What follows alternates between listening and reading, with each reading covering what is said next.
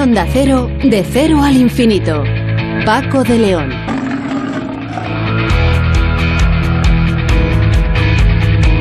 Señoras y señores, muy buenas madrugadas a todos y bienvenidos a esta cita semanal aquí en Onda Cero, en esta última entrega, ¿eh? Última entrega porque nos eh, vamos de vacaciones. Último programa de la temporada de Cero al Infinito, en el que vamos a dedicar nuestro tiempo, por ejemplo, a hablar de las trepanaciones, ya que los eh, arqueólogos de la Universidad de Valladolid han documentado por eh, primera vez el hallazgo de un cráneo perteneciente a una mujer que presentaba esas trepanaciones y que suponen es la primera cirugía auditiva de la historia en ese cráneo con esos agujeros típicos de las trepanaciones. Lo vamos a hablar con Manuel Rojo Guerra, que es arqueólogo y catedrático de prehistoria de la Universidad de Valladolid. Y también nos vamos a ocupar de algo que parece mm, pues que está, que está de moda, el veganismo, y concretamente nos vamos a centrar en el poder económico de este movimiento porque cada vez hay más gente que renuncia a consumir productos de origen animal, ya sea comida, ropa o incluso cosméticos, y eso provoca que esté floreciendo un mercado que mueve miles de millones de euros. Por cierto, el veganismo desde el punto de vista científico es, es saludable, es, es bueno ser vegano, lo vamos a hablar todo ello con Estela Díaz, que es profesora de gestión empresarial de Comillas y CADE e investigadora del grupo de investigación ISOT. Con Sonsoles Sánchez Reyes nos vamos a ir hasta el lago Ness para hablar, sí, de Nessie, del famoso monstruo del que todo el mundo tenemos eh, noción, todo el mundo conocemos, existe, no existe, bueno, parece que no, pero en cualquier caso, y por la historia que nos va a contar Sonsoles, parece que si, si no existe, ha merecido la pena inventarlo. Hablaremos también del telescopio web, que ha mandado las eh, primeras imágenes y han sido realmente espectaculares. Tan es así que esas fotografías han llegado a abrir eh, informativos de distintos medios de comunicación. Bueno, nos lo va a contar eh, todo Santiago Arribas, que es investigador del Centro de Astrobiología eh, del eh, CSIC. Y también tendremos ocasión de hablar de la relación que existe entre las matemáticas y las células, porque un equipo científico internacional ha descubierto un nuevo principio matemático que explica cómo se conectan las células entre sí para formar los tejidos. Un asunto verdaderamente curioso. Y en nuestro tiempo dedicado a la seguridad y emergencias con nuestro experto David Ferrero, hoy queremos rendir merecido reconocimiento a los bomberos forestales que se están dejando la piel y en algún caso la vida eh, en estos terribles incendios que estamos sufriendo en en nuestro país como en otros puntos de Europa. Y todo ello con el ilustre piloto Jorge Zamorano en la realización técnica al mando de esta Enterprise de Onda Cero y con la música de nuestra invitada esta semana que es Rosalén. Fueron cuatro los segundos que pasaron hasta que pude encontrarte entre los rostros congelados y pasó una eternidad al mirarte y contemplar en tus ojos reflejada mi mirada. Y hoy bendigo las razones casuales por las que decidiste elegir mi banco para esperar para encontrar. Tu roce, fue tu aroma despertando mis hormonas, lo que me obligó a cerrar la mente y respirar y controlar la activación.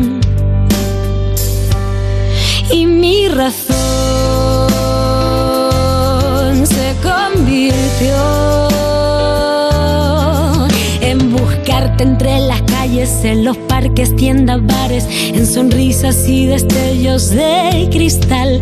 Quien siguió la consiguió y esta historia comenzó a brillar. Y un buen Sin duda alguna, la cirugía es la parte de la medicina que más ha avanzado en los últimos años, hasta tal punto que hoy los cirujanos son capaces de conseguir cosas realmente increíbles y que no hace mucho tiempo eran directamente imposibles. Pero ¿se imaginan cómo serían los comienzos? Es decir, ¿cómo serían las primeras eh, operaciones quirúrgicas? Pues eh, hoy los expertos saben un poco más del asunto porque un equipo de antropólogos de la Universidad de Valladolid ha documentado este año la primera cirugía auditiva de la historia en un cráneo con signos de trepanación, una de las intervenciones quirúrgicas más antiguas que se conocen. Realizada por distintas poblaciones del mundo, esta prehistórica técnica, eh, cuyo fin todavía se mantiene en discusión, se pudo llevar a cabo con un propósito curativo o místico. Vamos a ver si de todo esto podemos obtener eh, más luz. Seguro que sí, porque tenemos comunicación ya con el profesor Manuel Rojo Guerra. Él es antropólogo y catedrático de prehistoria en la Universidad de Valladolid y, es una persona que está ahí con todo el equipo a pie de yacimiento. Profesor Rojo, ¿qué tal? Buenas noches. Hola, muy buenas noches, muy buenas noches. Pero soy arqueólogo, ¿eh? antropólogo, tengo una antropóloga en el equipo, pero yo soy arqueólogo y catedrático de prehistoria. Muchas gracias. Pues corregimos, ¿eh? corregimos. Arqueólogo y no antropólogo. Muy bien. Exacto, exacto. Eh, profesor, usted y su equipo han descubierto un cráneo agujereado junto a unas piedras de sílex. ¿Dónde fue exactamente el hallazgo? Bueno, el hallazgo es justamente en el lugar, eh, o ha sido en el lugar que me encuentro, es un sepulcro megalítico, un sepulcro colectivo en el que hemos recuperado restos de más de un centenar de individuos. Y en el, en el 2018 uno de los cráneos que, que aparecieron fue examinado por la antropóloga de campo, en este caso sí, Sonia Díaz Navarro, y se dio cuenta inmediatamente de que pues eh, el conducto auditivo tanto en el oído derecho como en el izquierdo era doble. Nosotros normalmente se tiene solamente un, orificio. Sin embargo, estos tenían, tenían dos orificios este cráneo. Y realizadas las, las correspondientes análisis, estudios, eh, visiones al microscopio electrónico, etcétera, etcétera, bueno, pues hemos llegado a la conclusión de que probablemente pudiera ser una de las primeras intervenciones quirúrgicas en el oído. sí. Es decir, que eh, es de suponer que este individuo, creo que el cráneo pertenece a una, a una mujer, si sí, no me es una mujer. Eh, Debía tener algún problema auditivo, bueno, pues de, bastante seriedad, y entonces hay mm, dos preparaciones, una eh, por, por oreja, ¿no? Por canal auditivo. Sí, a ver, eh, la, cuestión es que esto es un proceso, digamos, de investigación y de, de, pesquisa constante. Ya he participado en dos, eh, en, un congreso que me, han invitado los otorrinos a explicar el caso en un, en un congreso de la, digamos, eh, de Castilla y León, La Rioja y Cantabria y en octubre participaré también en el Congreso Nacional de Otorrinolaringología y voy a exponer el caso. Y evidentemente eh, yo soy arqueólogo, no soy médico y, y del, del diálogo, de la, de, la, de la interacción entre los eh, auténticos expertos en medicina, en este caso los otorrinos, y, y la evidencia arqueológica, pues hombre, voy sacando conclusiones que en principio no, no, no, casi ni me imaginaba. Y claro, la, la cuestión es, eh, eh, mm, habría que hacer un análisis exactamente que lo tenemos hecho, de, de, la, de la anatomía de lo que, de, la trepanación y, de lo, y, del, del, orificio auditivo, y luego ver un poco las la posible etiología, las causas que han producido eso. Y en virtud de las posibles causas, podríamos eh, llegar a decir qué tipo de intervención. Eh, lo más normal es que fuese, eh, un, fuese una infección del oído medio, es decir, lo que se llama un, un colesterol perdón, un colesteatoma, lo que pasa es que hay distintos tipos de colesteatomas, porque una de las de las de las cuestiones es que en los dos orificios, en los dos oídos se conserva se conserva el escutum, el muro del ático, que es un hueso que separa la apófisis mastoide del oído, exactamente. Y entonces, claro, un colesteatoma primario lo, lo, primero que hace es eh, afectar a este hueso, a este escutum, y, y, y entonces, evidentemente, si hubiera sido una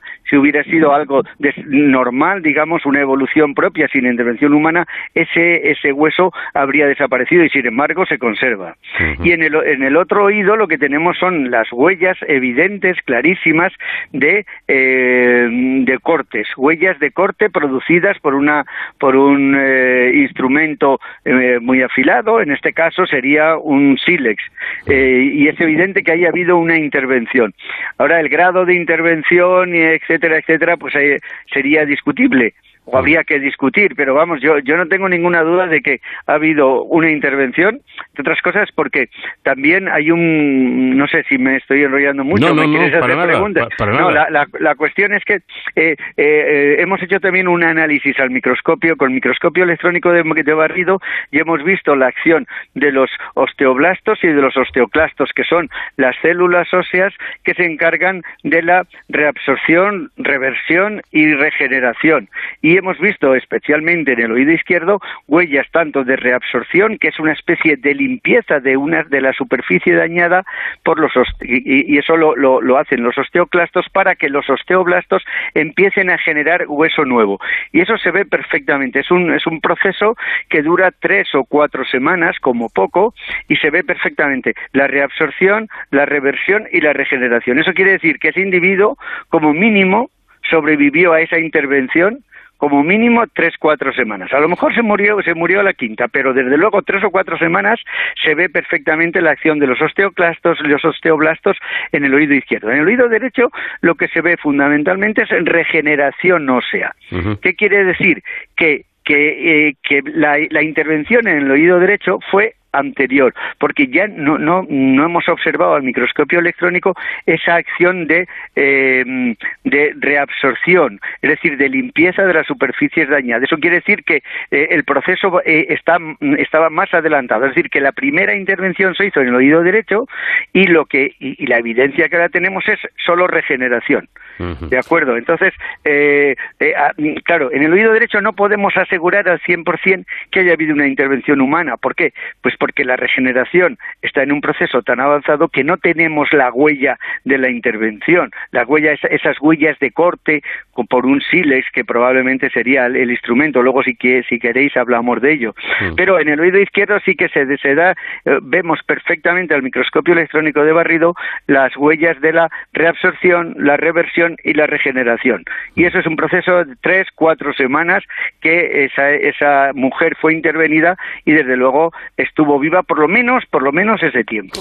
Eh, lo que resulta curioso, bueno, de momento me parece interesantísimo, ¿no? El que se pueda llegar a esta conclusión que usted nos comenta de que la mujer superó la trepanación, incluso vivió, pues posiblemente un mes o cerca de, un mes, pero eh, como mínimo. O como mínimo. ¿Cómo es, cómo es que aparece el cráneo? Junto a esas hojas de sílex, porque yo, no soy catedrático como usted, pero yo pensaría, a esta pobre mujer mm, se murió y la enterraron con, con las hojas de sílex estas. No, vamos a ver, esto, esto es algo verdaderamente, es, es algo curioso y bueno, a ver, el, eh, de, dentro de la tumba, la tumba es un sepulcro, es un sepulcro megalítico, eh, tiene una cámara bastante amplia, formada por unos ortostatos, que son unos bloques de piedra enormes, y en su interior, insisto, eh, se depositan los restos humanos de la colectividad, del todo el grupo humano, y se, y se, y se depositan también eh, determinados objetos útiles de ajuar para toda la comunidad.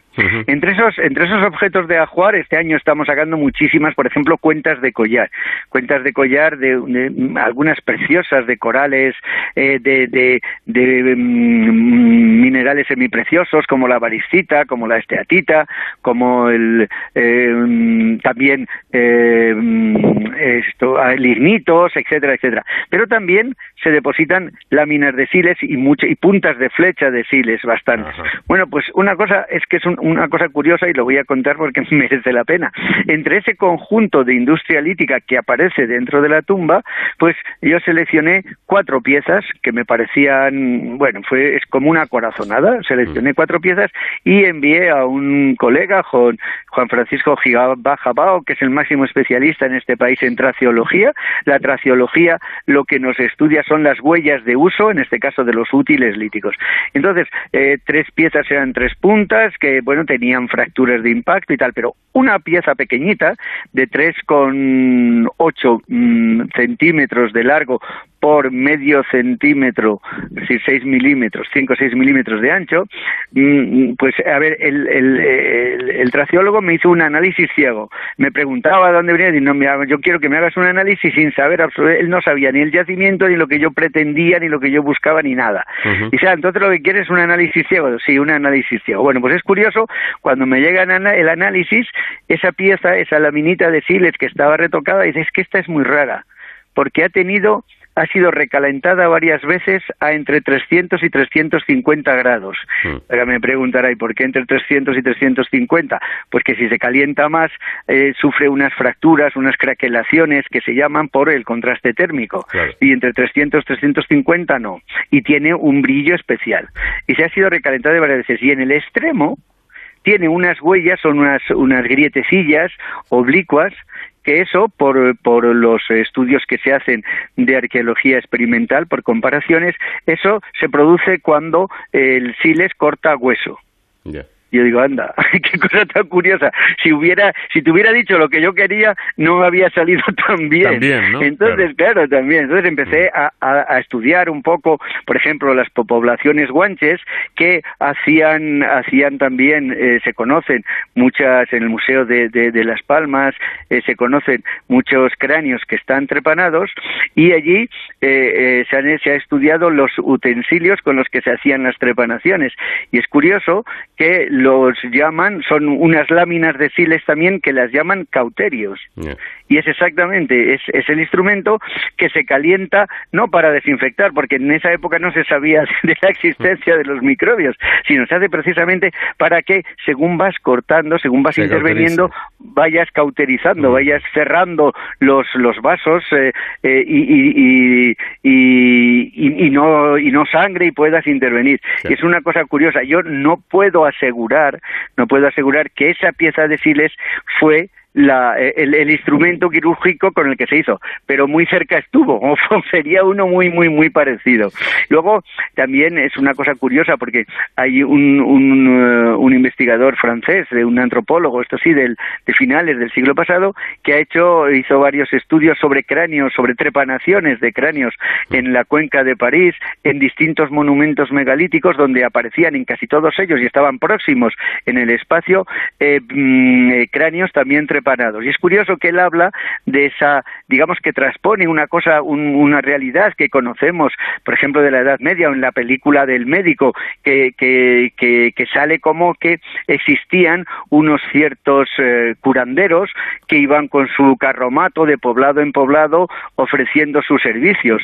Eh, es, es, evidente, eh, tanto usted como yo, cualquiera que nos está oyendo, no se le ocurre hacerle un agujero en el oído o en la cabeza a un individuo si no tienes ciertos conocimientos, si no tienes cierta experiencia.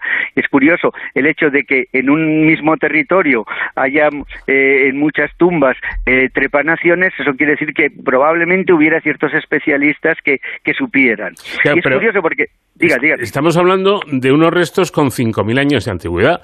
Y es, es, es, increíble, ¿no? ¿Cómo es posible que, en esa época se tuvieran esos conocimientos para abrir un cráneo humano y no matar directamente al paciente? Claro, no, quiero, no quiero pensar lo que pasaría a esa pobre gente porque anestesia y eso no había. Bueno, había drogas, probablemente ah. sería sujetado, sujetado por varios, por varios colegas, ¿no? Y evidentemente se les, se les, eh, aplicaría determinadas drogas, eh, sustancias estupefacientes, sin duda. Pero, pero curiosamente aquí eh, yo he excavado a 35 kilómetros exactamente del punto donde me encuentro ahora, en línea recta, en la zona, en la Lora burgalesa, un monumento, el Dolmen de las Arnillas, donde hallamos cinco cráneos trepanados y algunos de ellos con supervivencia, es decir, que se ve perfectamente como el hueso ha regenerado y ha cerrado.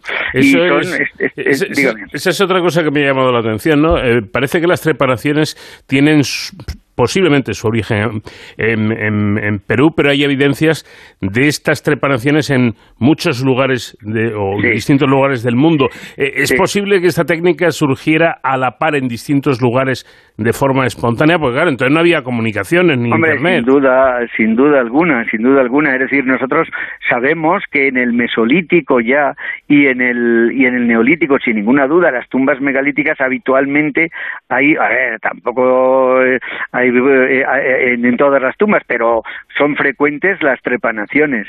Sí, son frecuentes las trepanaciones, tanto en, en, la península ibérica como en Europa. Y en el Mesolítico creo que se conoce alguna trepanación. Son relativamente frecuentes. Evidentemente, estas trepanaciones no tienen nada que ver con las trepanaciones que se hacen en, en Sudamérica. Mm. Y probablemente no tengan nada que ver tampoco con las trepanaciones que se conocen en, en las Islas Canarias, por ejemplo.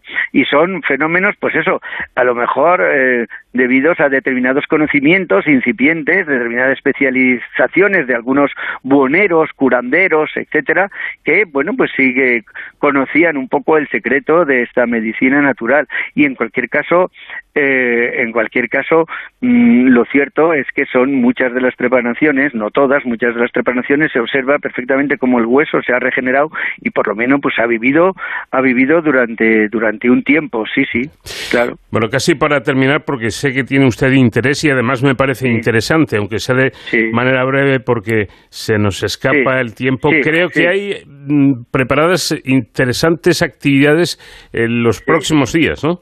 Sí, Sí, sí que me parece. Muchas gracias por darme la oportunidad de comunicarlo, porque en principio me gusta a mí mucho divulgar, difundir la cultura y justamente los tres últimos días de este mes tenemos organizado aquí en la localidad de Reynoso, al norte de Burgos, muy cerca de Briviesca, el pueblo de Reynoso.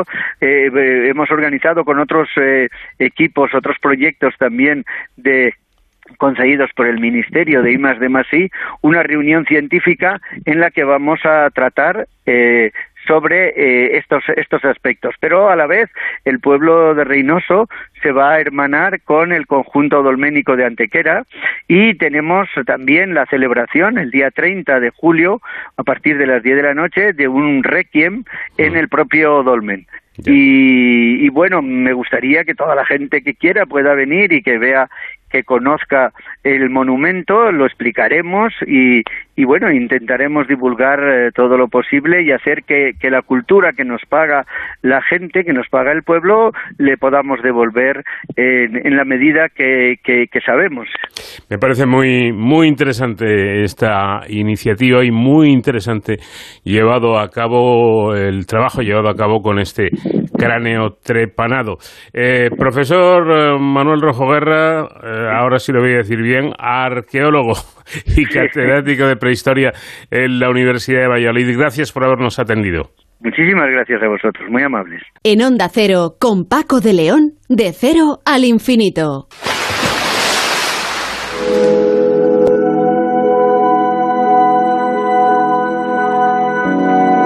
Desde nuestra más tierna infancia, los humanos sentimos una fascinación tremenda por los monstruos, desde el monstruo de las nieves a los simpáticos personajes monstruosos de, cuentos, incluso de dibujos animados. Y hoy Sonsoles Sánchez Reyes nos quiere recordar a uno de los más famosos del mundo. Sonsoles, ¿qué tal? Buenas noches.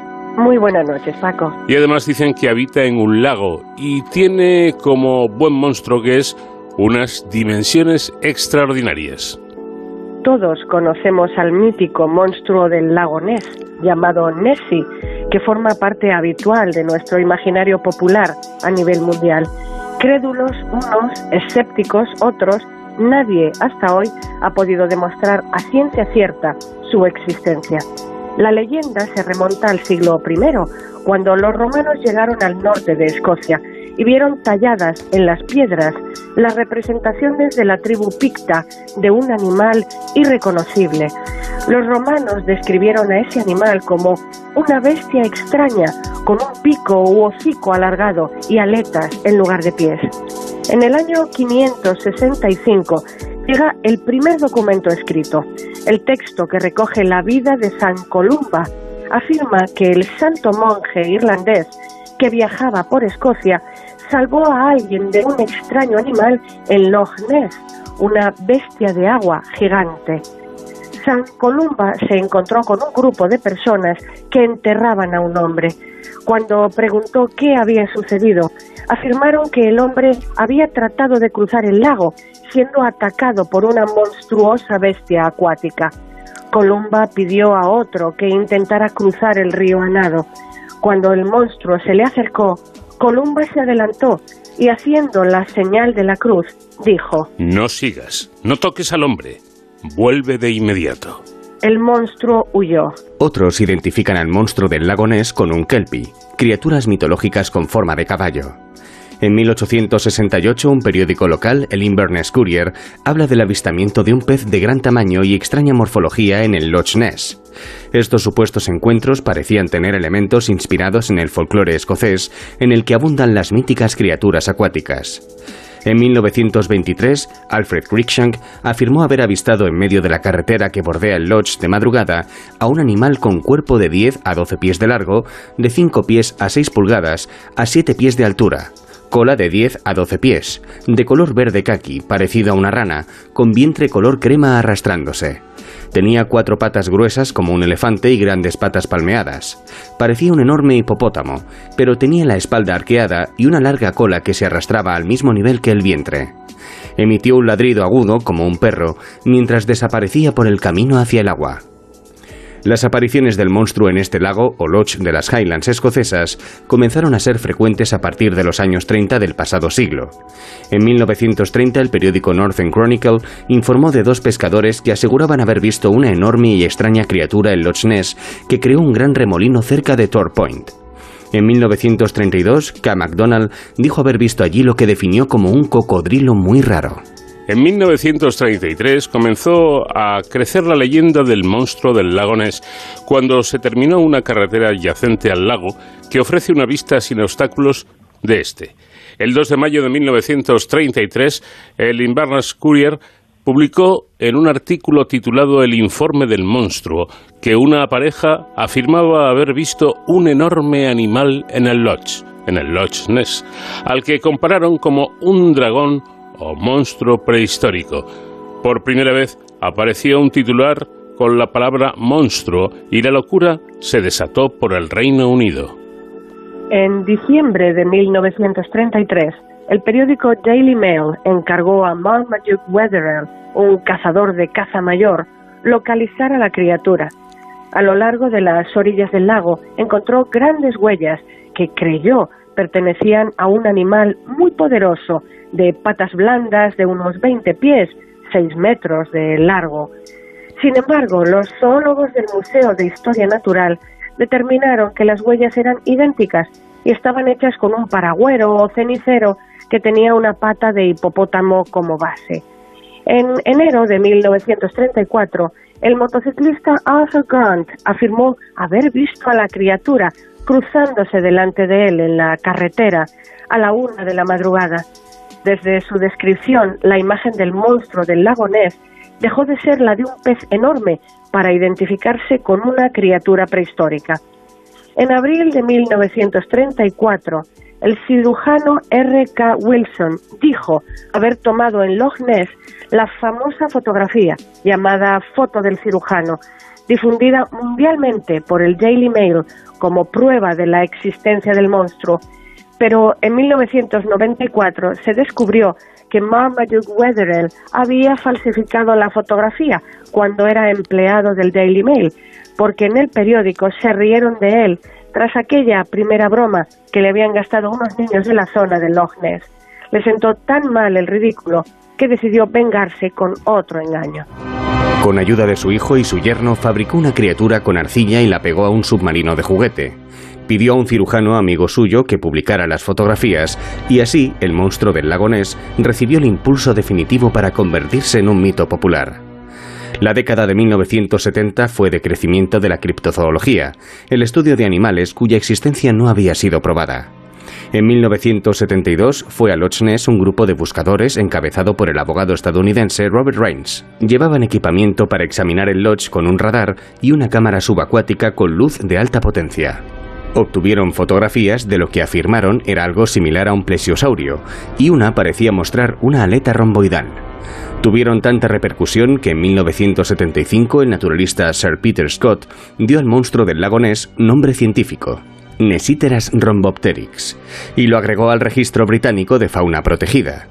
Pero conocemos el humor británico y si se cambia el orden de las letras de Nesiteras rhombopteryx, se forma la frase Monster Oaks by Sir Peter S., broma del monstruo de Sir Peter S. Finalmente se demostró que las fotografías habían sido retocadas, giradas y modificadas por ordenador. En las originales apenas se adivinan unos negros sedimentos en el fondo del lodge. Desde la década de 1930 no hubo ningún año sin avistamientos de Nessie hasta 2013, cuando el club de fans del monstruo del lago Ness declaró que no se había visto al monstruo en 18 meses. En 2014, el joven Andrew Dixon afirmó haber visto al monstruo en unas imágenes aéreas tomadas por el servicio de mapas de Apple, pero era la estela de una embarcación en movimiento, el Jacobite Spirit. En 2016, un robot de la empresa noruega Kongsberg Maritime detectó en el fondo del Loch Ness, a 180 metros de profundidad, lo que resultó ser un modelo de casi 10 metros del monstruo hecho para la película La vida privada de Sherlock Holmes en 1969, hundido en el log durante el rodaje, tras insistir Billy Wilder, el director, en que le quitaran las dos jorobas, a pesar de que los técnicos avisaron de que eso afectaría a su flotabilidad. 2017 es el año de mayor número de avistamientos de la criatura en el siglo XXI. Ocho personas aseguraron verlo, frente a varias decenas al año hasta la década de 1970. Ronald Mackenzie, que lleva años navegando por el lago en un catamarán turístico, captó con su sonar de última generación una especie de masa de 10 metros de longitud a 170 metros de profundidad en medio del lago, una señal de 10 segundos mientras pasaban por encima. El experto en avistamientos de Nessie, Steve Feltham, describió la imagen del sonar como la evidencia más convincente que había visto de que la criatura existe. En 2020, la norteamericana Kalin Wangel afirmó haber visto la criatura al ordenador conectada a una webcam en la bahía de Urquhart. Era la segunda vez que la veía, la que más duró. Nessie estuvo 10 minutos en la superficie. La primera vez duró unos 7 minutos. Apareció como un punto negro en la superficie, pero comenzó a moverse hacia la izquierda a través de la bahía y sumergiéndose en el lago. De existir, ¿qué clase de criatura sería el monstruo del lago Ness? La teoría más difundida por la descripción de muchos testigos es que es un plesiosaurio, un animal prehistórico de la era mesozoica de cuerpo enorme con dos pares de aletas y cabeza diminuta al final de un largo cuello. Un reptil marino cuyo primer esqueleto completo fue descubierto en Lyme Regis en 1823. El monstruo supuestamente sobrevivió al impacto de los asteroides que acabó con los dinosaurios, según algunos, al refugiarse en las profundidades del lago. Eso no se sostiene por cuatro razones. Los plesiosaurios necesitaban respirar fuera del agua, y eso haría más común verlo. Haría falta una colonia para que la especie hubiera llegado a nuestros días. El Loch no es tan grande para alimentarse en él una colonia, y Loch Ness estuvo congelado durante Worm, la última glaciación del Cuaternario, 100.000 a 15.000 años antes de Cristo. Pero defensores de que el monstruo del lago Ness existe y es una criatura ancestral dicen que Loch Ness tiene salida al mar en ciertas épocas del año. Muchos creen que Nessie es un arqueocito, un tipo antiguo de ballena con cuello serpentino. Otros dicen que Nessie es un seike, una oscilación en la superficie del lago causada por el agua más fría del río que corre hacia el lago más cálido. Otros vinculan sus apariciones con los movimientos sísmicos de la zona. Podría ser una pareidolia, el efecto psicológico que hace ver figuras reconocibles donde no las hay, por asociación de formas o colores, a partir de avistamientos de grandes esturiones en las corrientes marinas cercanas a Loch Ness o de los enormes tiburones boreales de la costa. El lago Ness es la mayor masa de agua de la falla geológica Gran Glen los fenómenos sísmicos de la falla que liberan gas en el fondo del lago podrían causar las olas y burbujas que se asocian a Nessie.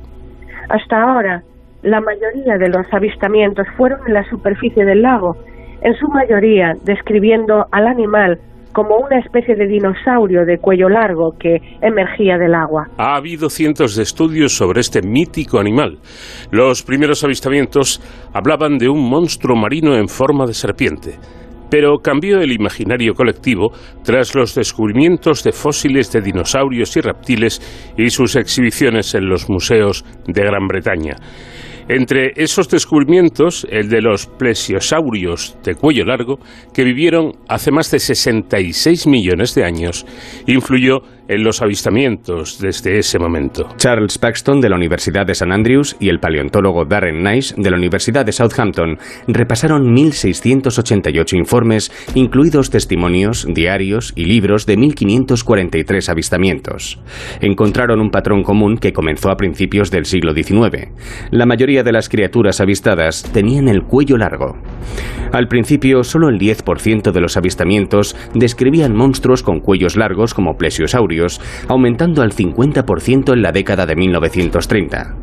Los investigadores sugieren que la dinomanía creó una ilusión colectiva y cualquier forma inexplicable en el lago Ness se atribuía a un dinosaurio. Un grupo científico de Nueva Zelanda que se propuso aclarar la existencia de un monstruo en el lago Ness publicó en 2019 el resultado de más de 500 millones de secuencias de ADN detectadas en 250 muestras tomadas desde el lago a 227 metros de profundidad. Descartaron que Nessie sea un dinosaurio, considerando más plausible que se trate de una anguila gigante. Casi con toda probabilidad, Nessie no existe, pero a todos nos gustaría que existiera. El monstruo del lago Ness, cuyo fondo todavía no se ha podido cartografiar por completo por las dificultades del terreno, nos ha dejado novelas, películas, apariciones en series, cómics, videojuegos, fotografías y vídeos, documentales, libros y merchandising. Nessie seguirá alimentando a los habitantes de la zona, a la que cada año acuden miles de personas para comprobar la leyenda. A pesar de la falta de pruebas concluyentes, el monstruo del lago Ness todavía genera expectación y sigue siendo popular y rentable para hoteles, restaurantes, museos y empresas de tours. Aporta casi 80 millones de dólares anuales a la economía de Escocia. Pues claro que sí, el monstruo Nessie que si no existe ha merecido la pena inventarlo, desde luego que sí, y que sirve como vemos para incluso recaudar eh, dinero en, el aspecto turístico. Pues eh, ha sido como siempre un placer, Sonsoles, te deseo feliz eh, verano, lo dejamos aquí, terminamos temporada y en septiembre, si Dios quiere, volvemos a encontrarnos. Así será, Paco. Un placer el haber compartido esta temporada más contigo y con todos los oyentes de Onda Cero y también dedicarnos ahora a lo que queda de verano a buscar nuevas historias y, y nuevas ideas para poder compartir con todos a partir de septiembre.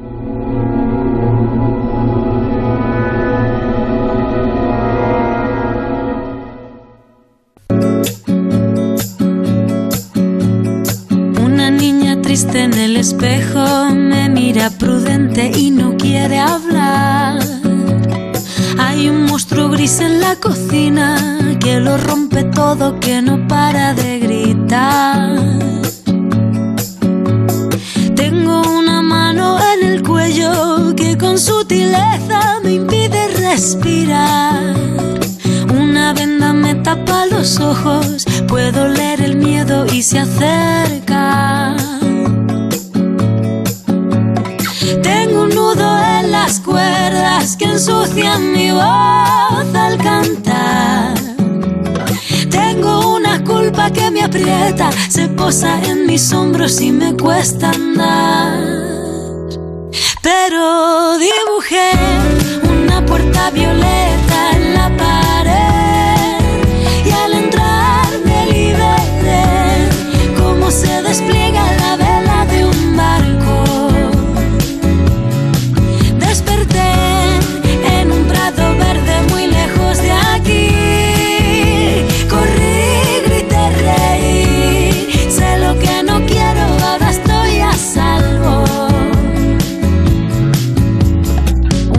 más gente renuncia a consumir productos de origen animal, pero ojo, ya sea comida, ropa o cosméticos. Y eso provoca que esté floreciendo un mercado que, según los expertos, mueve miles de millones de euros.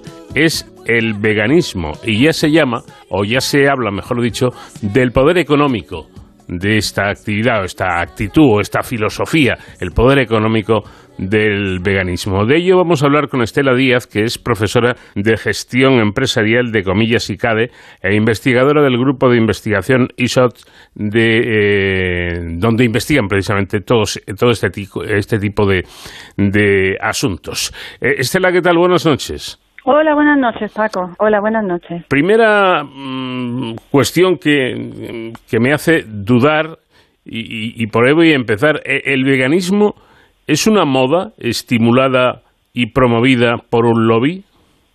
Mm, mm, te digo que no. Eh, llevamos muchísimos años moviendo esto y trabajando para que esto florezca o sea que eso no significa que haya gente o compañías que se estén sumando al, a la aventura ¿no? y al carro, pero a ver, ojalá que no sea una moda. Los investigadores evidentemente lo, lo seguimos de cerca para y los, activistas también empujamos para que, que no sea una moda, sino que se quede. Ese es un poco el objetivo, ese es el objetivo, que se quede. ¿Por qué que se quede? Es, es bueno, eh, es saludable, aparte de esto de, de, las ideologías o, en fin, o, las filosofías o las maneras de pensar, eh, pero para, para el ser humano, eh, ¿es saludable ser vegano? Bueno, Voy a contestar a tu pregunta de si es saludable. Te digo que sí. Si analizamos, por ejemplo, la literatura médica, no hay duda. Hace años sí se ponía eh, en juicio, pero si analizamos la literatura no, no hay ninguna duda. ¿Por qué? Porque los, tenemos tantos alimentos disponibles que podemos eh, cubrir todas nuestras necesidades nutricionales sin ninguna duda con productos eh, de origen vegetal. Eso no hay ninguna duda. Pero es que no se puede olvidar la otra parte. Es que es bueno no solamente nutricionalmente, fisiológicamente, es que es bueno también para el espíritu, que como a mí me gusta decirlo. Es que yo creo que todos llevamos un vegano dentro, entonces simplemente tenemos que sacarlo, porque creo que somos más felices. Porque si en verdad, lo, hablando con amigos y también cuando me hacen otras entrevistas, digo que es que esto se asienta en la compasión. O sea, cualquier estilo de vida que se basa en la compasión y en la justicia hacia otros, el sintiente no puede ser mala. No puede ser mala, entonces, y además es saludable, y además es sostenible para el medio ambiente. O sea, que es que es como, ¿qué pasa, no? ¿Qué pasa aquí que no, no, no todo el mundo lo abraza? Pues que el consumidor, al consumidor nos cuesta mucho cambiar los hábitos que tenemos muy arraigados de muchos años. A ver, pero estamos. explíqueme, por favor, eh, qué come y qué no come eh, un vegano. Primero, no solamente se trata de alimentación, ¿eh? cuando hablamos de veganismo... No, no, pero, pero la, parte, la parte saludable tiene que ver sin duda con la alimentación. La parte eh, saludable, bueno, cosmético también. Los, los cosméticos que te pones también afectarían, ¿no? a la parte de sí, saludable. Pero, sin cosmética se puede vivir, sin comida no. Eso Tendremos más arrugas, estaremos más feos, pero bueno. Eso sí es verdad. Pues comemos todos los cereales, todas las legumbres, todas las verduras, o sea, todo lo que no sea carne y pescado, y todo el huevo, leche, miel, o sea, todo lo que provenga de la utilización de animales. Pero el mm. resto, todo. Y es interesante porque eh, no, no me acuerdo de las investigaciones, porque esto hace tiempo que lo, que lo vimos, pero también la, las papilas gustativas, cuando dejas de comer carne y pescado y leche, parece que se despiertan. Entonces aprovechas más, como que disfrutas más de la comida, ¿no? Porque es como cuando reduces algunos alimentos, ¿no? La sal, el azúcar, pues empiezas a descubrir otro tipo de sabores. Lo curioso también es que combinamos también más los alimentos, descubrimos nuevas recetas, nuevas culturas, porque claro, al no tener a mano, a lo mejor solamente el filete y, la, y las patatas fritas, ¿no? O, el bocadillo de embutidos o lo que sea, pues también abrimos nuestro abanico gastronómico y disfrutamos mucho de la comida, ¿eh? O sea que tampoco no, no creáis que somos que la gente vegana se sacrifica por... No, no, no, que es que no es un sacrificio, es un compromiso, pero no es un sacrificio. Y además saludable. Pero ojo, también lo de la saludable es como cualquier otra alimentación tienes mm. también que, que, tener cuidado, porque se abusa de los procesados, o por ejemplo los vegetarianos hemos visto que abusan de los lácteos, mm. yogures, helados, etcétera, ¿no? Y eso no es saludable. Entonces, eh, lo de saludable o no dependerá de lo que comas, igual que si no eres vegano, dependerá de lo que comas. Si comes todos los días pues cosas procesadas, oh, pues no será bueno. Entonces, lo saludable o no depende de las elecciones de cada uno y de lo que le guste la nutrición y de lo que él se interese por combinar los alimentos, por ver qué está usando, ¿no? Para, para ver cuántas proteínas o hidratos de carbono y ahí también las recomendaciones de cada uno que le haga el médico, que cada uno puede ser puede ser un mundo. O sea que hay que estar atento también al propio cuerpo. Eh, vamos, yo le pregunto todo esto, eh, yo no tengo nada contra el veganismo, yo no lo soy, pero por supuesto es eh, muy respetable. Lo que ocurre es que a mí, que me interesa en este programa sobre todo, la parte científica, es decir, en este caso si es saludable o no saludable no comer carne y pescado.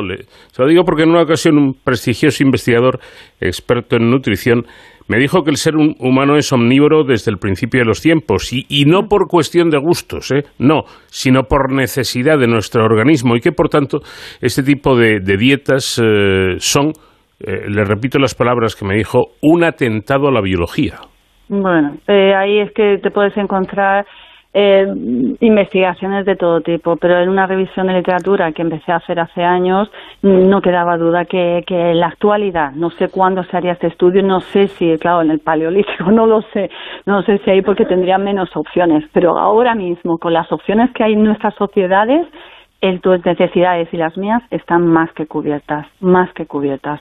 Eh, yo llevo 20 años siendo vegana. Yo recuerdo la primera vez que fui a, al médico, me dijo, señorita, si, si iba con mi madre, además, me dijo, usted se va, se va a morir sin huevos. Sin huevos. Y cuando después se ha descubierto que no, ¿no? E incluso la gente que es eh, alérgica a los huevos puede vivir perfectamente sin los huevos. ¿Por qué? Porque hay muchísima alimentación. Creo que el ser omnívoro precisamente nos permite elegir. Eh, cosas distintas son carnívoros, no somos carnívoros.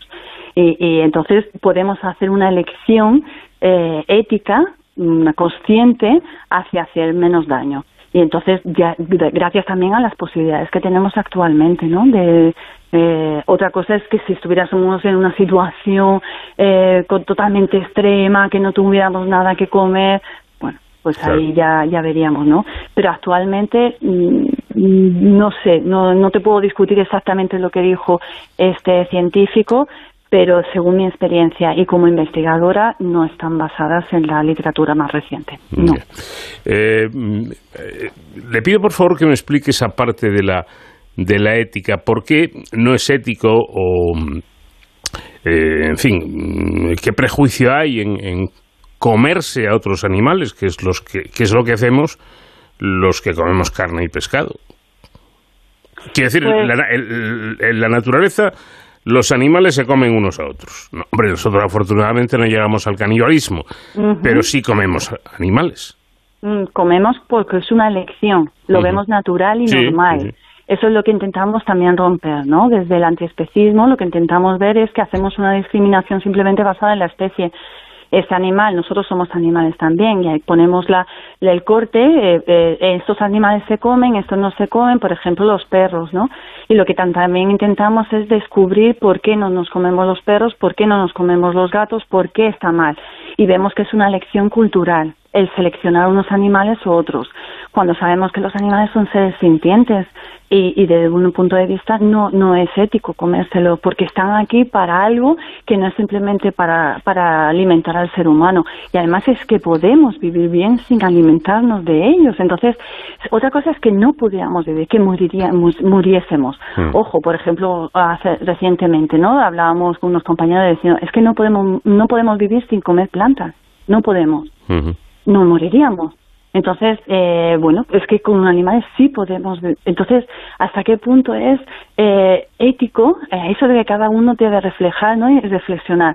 ¿Por qué estoy matando? Y no solamente matando a otro animal que podría tener una vida, una vida plena, sino que además el sufrimiento que conlleva todo la explotación, que eso mm. la gente no lo quiere ver. Pero sabemos también que existe una disonancia cognitiva. La gente cuando consume carne no piensa en el proceso, cómo ha llegado ese alimento al plato. Si lo mm. pensara, tendría muchas dudas morales para comérselo. O sea, que de alguna manera está innata en nosotros. No queremos, no queremos ver sufrir a un animal. Es muy desagradable para todos, para todos, para todos los seres humanos es muy desagradable. Porque yo creo que hay algo ahí que nos está indicando que no está bien comérselo. Eh, ¿Cuánto crece este sector? Muchísimo. Ah, hemos visto un crecimiento exponencial hay que distinguir también la gente que es vegana de los productos veganos, ¿vale? Esos son dos, dos cifras también diferentes. Es verdad que las dos están aumentando, pero estamos viendo más crecimiento en los productos veganos, claro, porque también es cierto que hacia el veganismo, normalmente, o sea, la gente que, que acoge este, esta mm, filosofía de vida, pues lo normal es que no la coja de un día para otro, sino que lo viva como un proceso.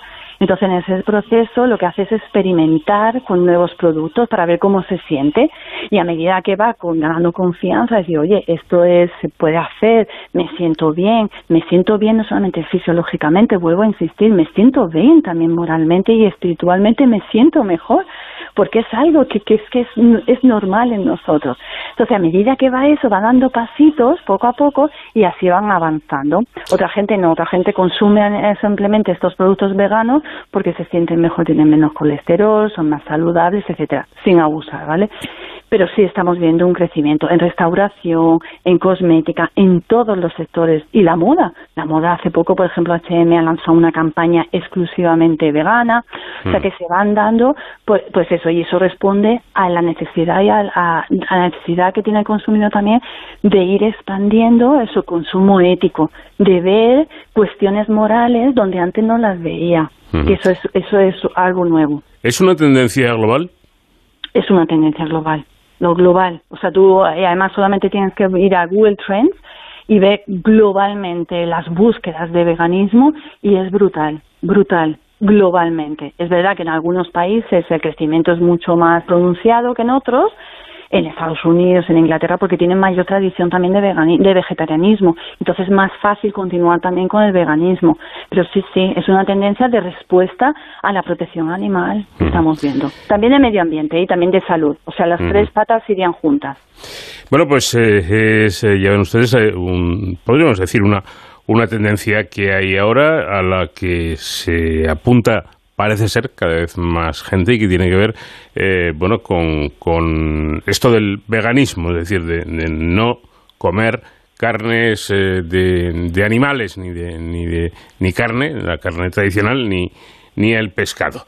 Estela Díaz, profesora de gestión empresarial de Comillas y CADE e investigadora del grupo de investigación ISOST. Gracias por habernos atendido. Buenas noches. Buenas noches y muchísimas gracias a vosotros. Gracias. Adiós. Tres y...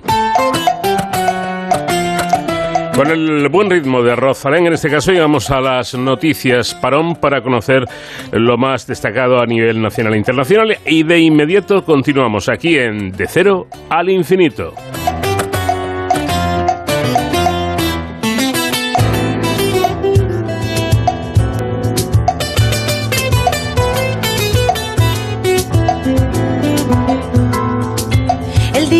Yo me muera, no me corten ni una flor. Traigan la plantita entera, pongan un jardín en mi honor. No se les temía la muerte, que el morir es natural. Se teme más a las cuentas que en el cielo tienes que dar. El día que yo me muera, no lloren porque me fui. Alcen la copa y brinden por todo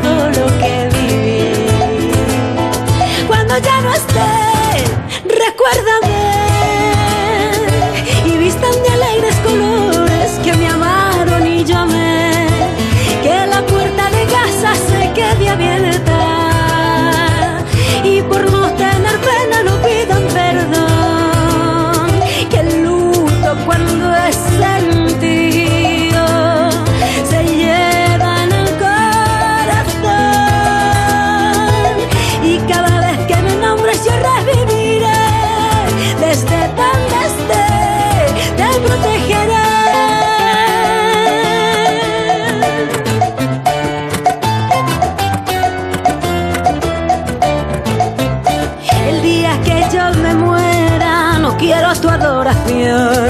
Si no me quisiste en vida, ahórrate la actuación.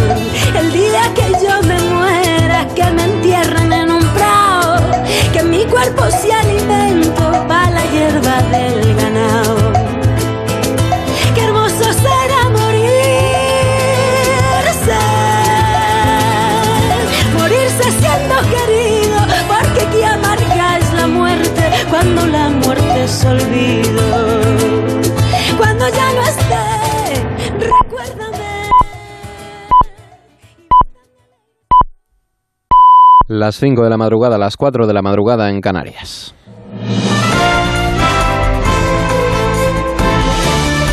Noticias en Onda Cero.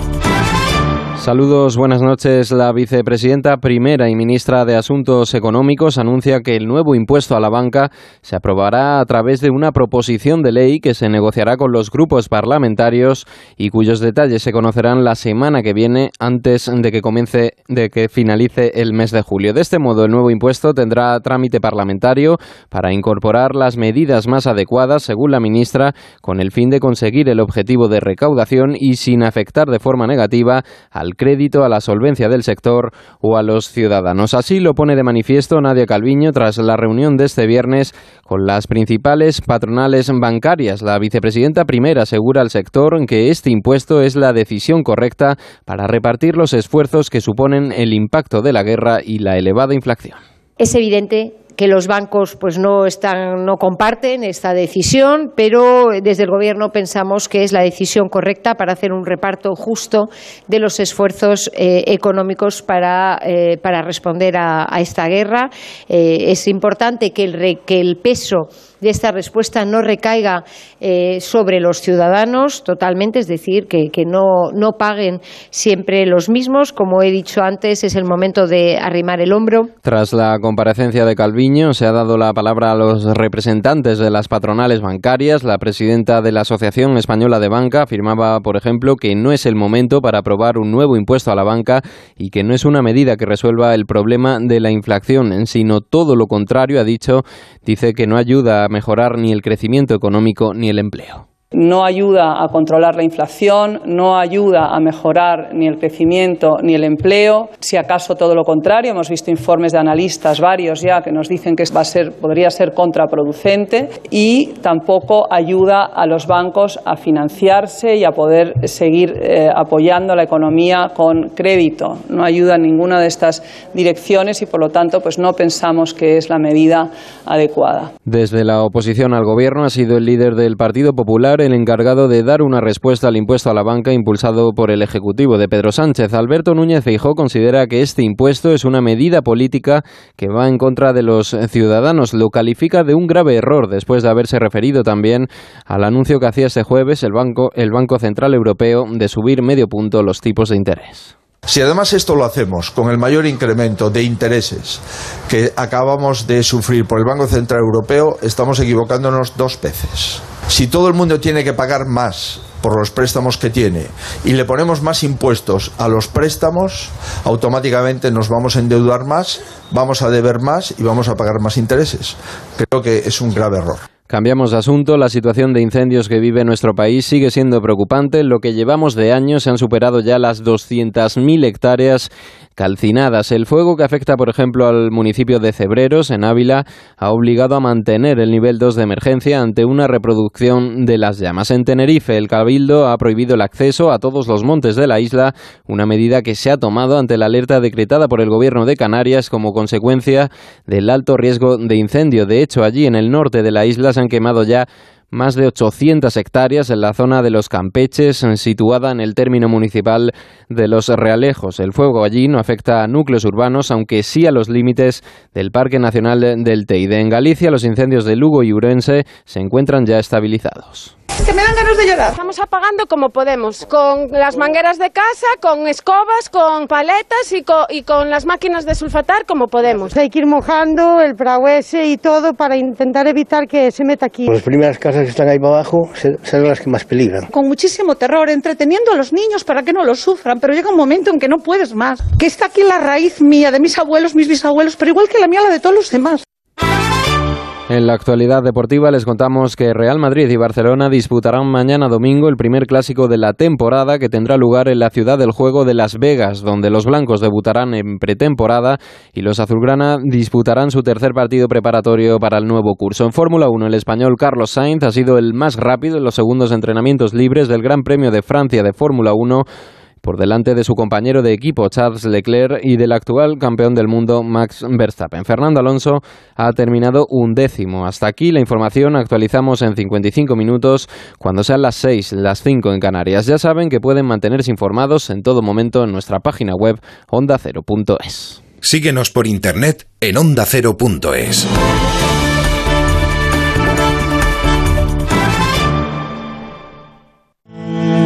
Nuestro país se quema. Hay al menos 30 incendios activos en España, 15 de ellos sin control. El fuego ha arrasado más de 2.000 hectáreas de bosque, centenares de familias han Crece el riesgo de sufrir oleadas de incendios extremos e impredecibles y preocupa que más... Necesita nuestra ayuda. Está en nuestra mano actuar con responsabilidad y extremar las precauciones para prevenir los incendios forestales. Se ha trabajado durante toda la noche para perimetrar este incendio. Se han habilitado dos albergues y un total de 350 personas suceden. Estamos ante un incendio muy difícil, muy complejo. Bomberos, agentes forestales, protección civil, UME, cientos de profesionales y voluntarios, con jornadas extenuantes y condiciones extremas, ponen en riesgo su vida cada día en la lucha contra el fuego. Nuestro país sabe que cuando nos unimos somos capaces de conseguir todo lo que nos proponemos. Juntos demostraremos que estamos a la altura de un gran país como el nuestro. La fuerza de la radio. Onda Cero, tu radio.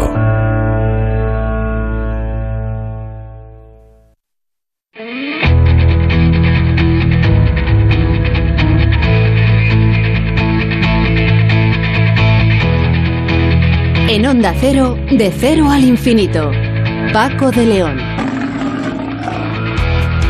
Segunda hora de programa en esta cita semanal, un programa diferente para gente como usted, para gente curiosa, que vamos a iniciar hablando de las famosas fotografías mandadas por el telescopio James Webb y que han dejado boquiabierto al mundo entero, no es para menos, porque son realmente espectaculares de una belleza increíble. Bueno, vamos a hablar de ese gran telescopio eh, James Webb con Santiago Arriba, que, Arribas, que es investigador del Centro de Astrobiología del CSIC. También vamos a tener ocasión de conocer la relación entre las matemáticas y las células porque un equipo científico internacional ha descubierto un nuevo principio matemático que explica cómo se conectan las células entre sí para formar tejidos. Nos dará los detalles Luis María Escudero, que es investigador del IBIS y uno de los autores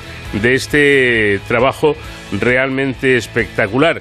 Y por supuesto tendremos como cada semana unos minutos dedicados a la seguridad y las emergencias con nuestro experto David Ferrero en un intento que vamos a hacer de eh, rendir tributo y, y, más que merecido a los bomberos forestales que durante estos días se están dejando la piel y en algunos casos la vida por eh, apagar esos terribles incendios que están asolando nuestro país. Y todo ello con la música de quien es hoy nuestra invitada musical en De Cero al Infinito, Rosalén.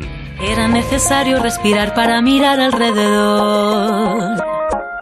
Paseo por La Habana y un café frente al malecón. Con, con, con, comienzan los recuerdos, las espinas a aflorar en mi interior. Todo lo que no se atiende, tarde o temprano reaparece. Ay, pero nos miramos, vaya año pasamos a ver si remontamos. Sin dedicarle más tiempo, que el mundo está lleno de mujeres y hombres buenos. Así que le canto a los valientes que llevan por bandera la verdad. A quienes son capaces de sentirse en la piel de los demás. Los que no participan de las injusticias no miran a otro lado. Los que no se acomodan y los que riegan siempre su raíz. A ti mi compañero que me tiendes la mano que es tu corazón bondad. Me estudias con curiosidad, me miras con respeto y besas con cariño cada parte de mi cuerpo me miras, soy la estrella que más brilla. Cuando ríes se ilumina todo el techo. Ya duermo tranquila, siento tanta calma dentro. Y tienes en los ojos girasoles. Y cuando me miras, soy la estrella que más brilla. Cuando ríes se ilumina todo el techo. Ya duermo tranquila, siento tanta calma dentro.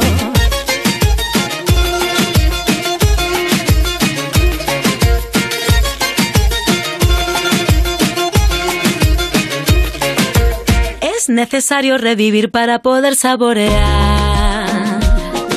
Encajo las ideas, reflexión para mejorar. Ah, ah, ah. Antes de un gran impulso doy un paso pequeñito para atrás.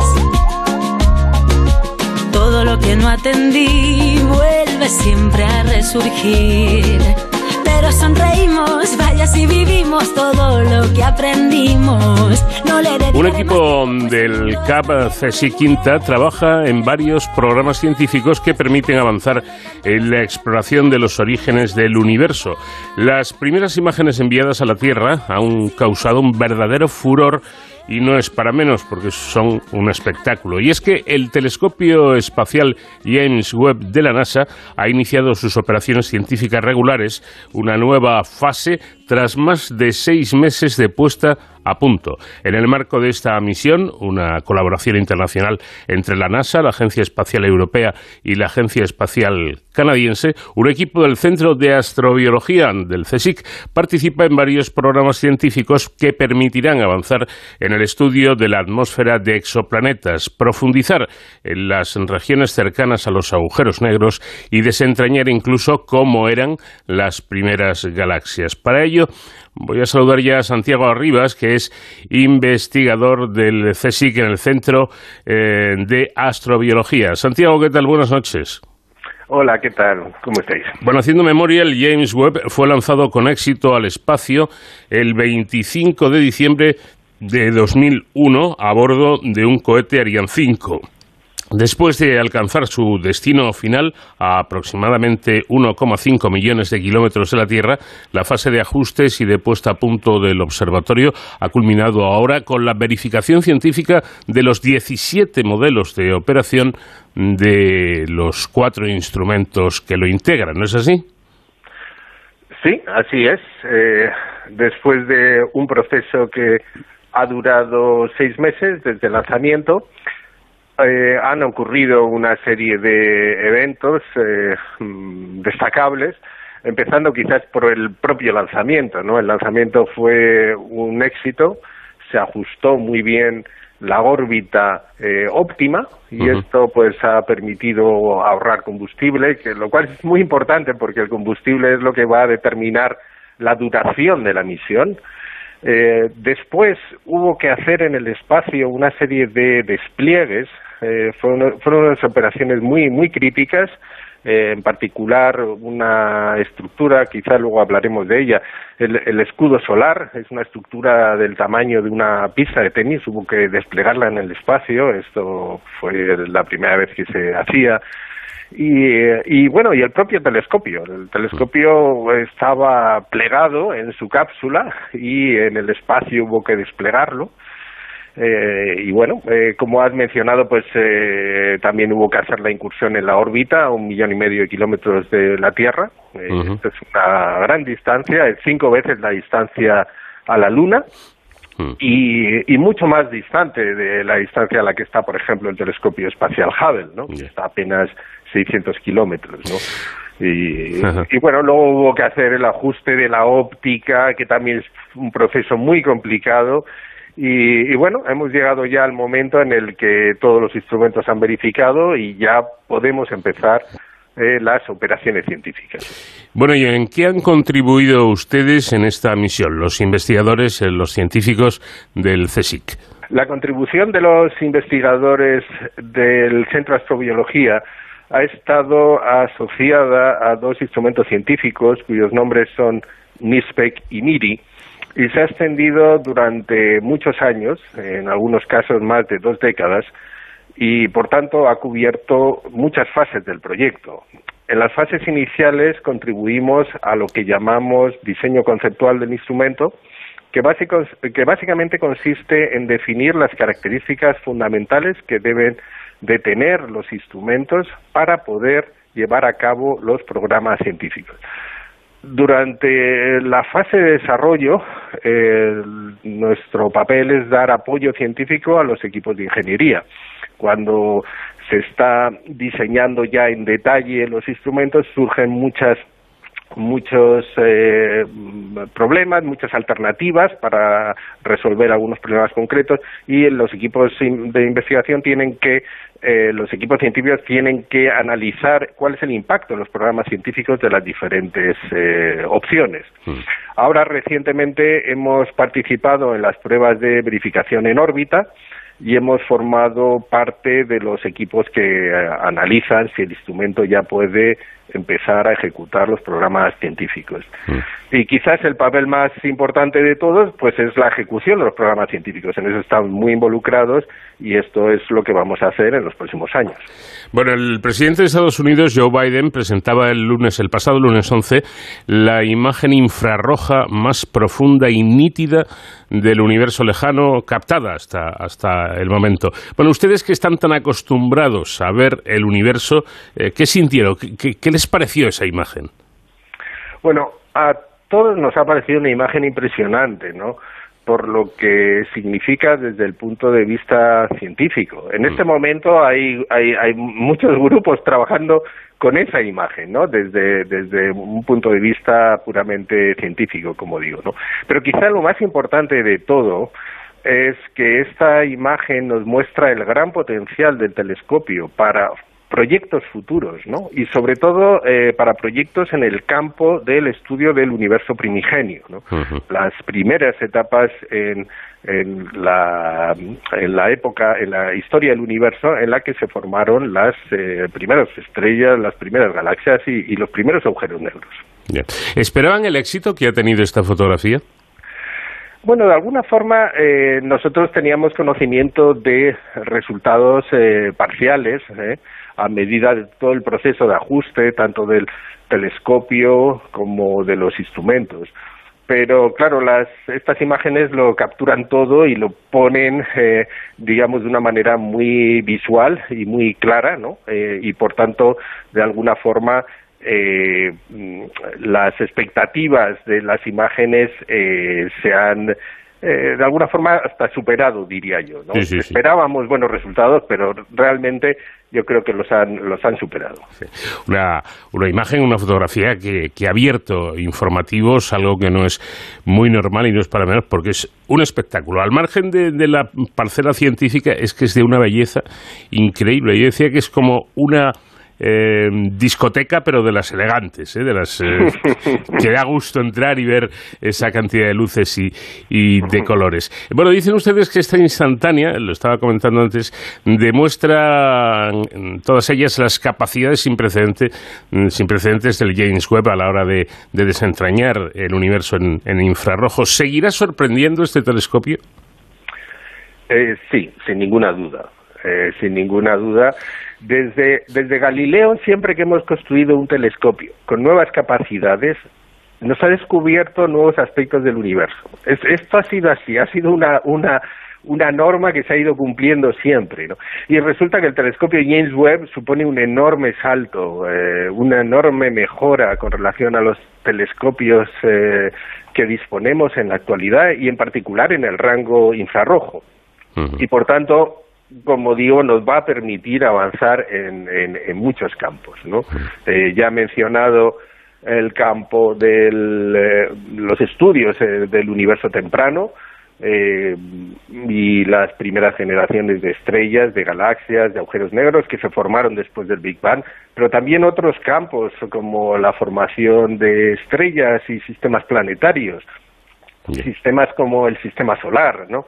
eh, pues eh, todos este este campo va a ser otro de los eh, campos en los que esperamos grandes avances y, y por supuesto también en el en el estudio de los exoplanetas, es decir, planetas que que, que están fuera del sistema solar, que orbitan estrellas diferentes al Sol y, y, gracias al James Webb vamos a poder caracterizarlos en, en, en, mucho detalle y ver si sus propiedades eh, podría, eh, pudieran ser compatibles eh, o no con la existencia de, de vida, ¿no? Entonces también es un es un tema que, que sin, sin lugar a dudas el James Webb va a permitir avanzar mucho. El Centro de Astrobiología, dicen ustedes, seguirá los próximos años muy involucrado en la explotación científica de este gran aparato, de este gran telescopio. ¿De qué manera? ¿Qué es lo que van a hacer ustedes? Bueno, estamos muy involucrados en los proyectos científicos que se van a llevar a cabo en los próximos años. Eh, lideramos en algunos casos eh, estos proyectos eh, y, por tanto, el papel en, en, en los estudios científicos eh, que va que va a tener el el, el CAB eh, va, va a ser eh, bastante relevante, ¿no? Los estudios que, que, que vamos a llevar a cabo cubren diferentes temas, pero eh, incluyen los que ya he mencionado, los estudios de de, de galaxias eh, lejanas, eh, galaxias que corresponden a épocas tempranas en la historia del universo, también exoplanetas eh, y también estudios de formación de estrellas y de sistemas planetarios. ¿no? Entonces hay diferentes programas porque claro, aquí menciono el tema en general, pero claro, dentro de cada uno de estos temas hay, hay digamos, muchos eh, aspectos a estudiar y muchos programas, este, cada uno focalizado en uno de estos aspectos, y entonces lo, tenemos un gran número de programas para llevar a cabo en los próximos años en, en, en estos campos. Bueno, una pregunta menos científica, profesor, pero yo creo que también importante, ¿no? ¿Qué es lo que hace que el universo tenga esta belleza que hemos visto?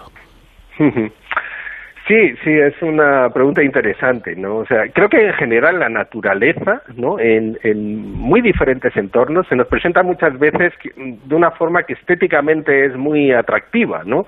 Eh, sin salir de la Tierra tenemos infinidad de ejemplos, de imágenes que nos resultan muy atractivas, incluso también el mundo microscópico, ¿no? Encontramos formas, imágenes que tienen mucha belleza, ¿no?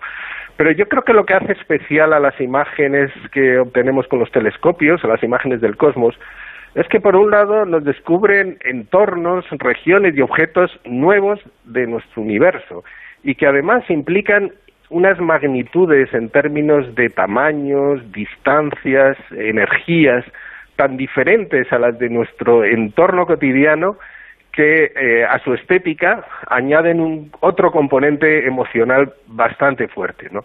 Por ejemplo, si, si pensamos en la imagen de una galaxia, ¿no? Eh, podemos apreciarla estéticamente por sus estructuras, por sus formas espirales, pero si además pensamos y sabemos que en esa galaxia hay 100.000 millones de estrellas, creo que lo que transmite es mucho más poderoso, ¿no? Entonces, eh, tiene ese componente, ¿no?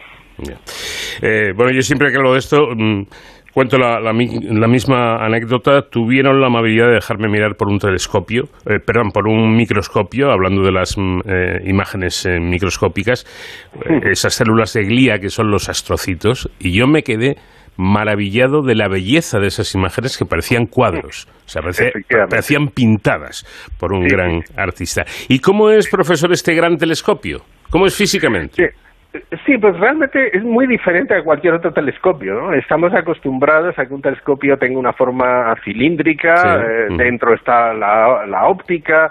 Esto es muy diferente. Lo primero que vemos cuando vemos el telescopio es eh, una gran estructura eh, que tiene, es una especie como como de mm, parasol, una cosa enorme.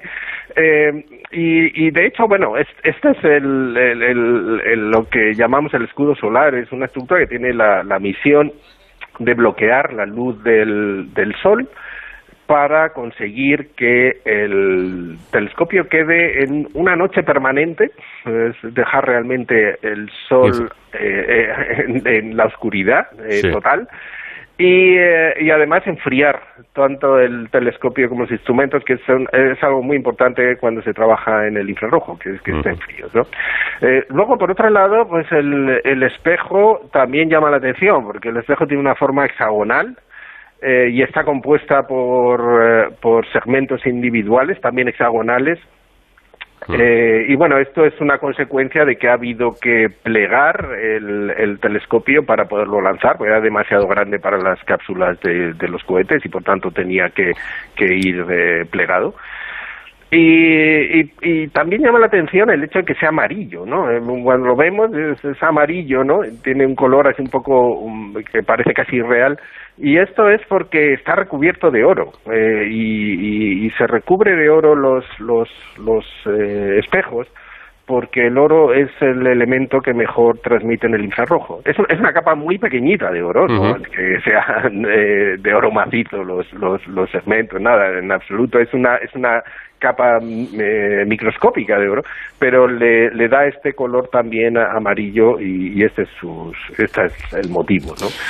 Hmm. Bueno, pues una auténtica joya en todos los sentidos, incluso incluyendo este metal precioso que es el, el oro. Santiago Arribas, investigador del CSIC en el Centro de Astrobiología, enhorabuena por el éxito de este trabajo y muchas gracias por habernos atendido. Nada, encantado. Muchas gracias a vosotros. Sé de los fantasmas que habitan en ti del pozo frío y oscuro del que no logras salir, de los cristales atravesando tu garganta gris. Y ya solo contemplas una forma de dejar de sufrir. Pero también guardo en la memoria todos los momentos en los que te vi feliz, el brillo que emanaban tus ojos, tu inconfundible forma de reír. Pero también sé que tras la tormenta todas las nubes logran desaparecer y que tus flores heladas y marchitas pueden nuevamente florecer. La ilusión puede volver distinta, pero puede volver. Lo que daría por agarrarte a la vida, conduciría a todos tus monstruos hacia el paredón.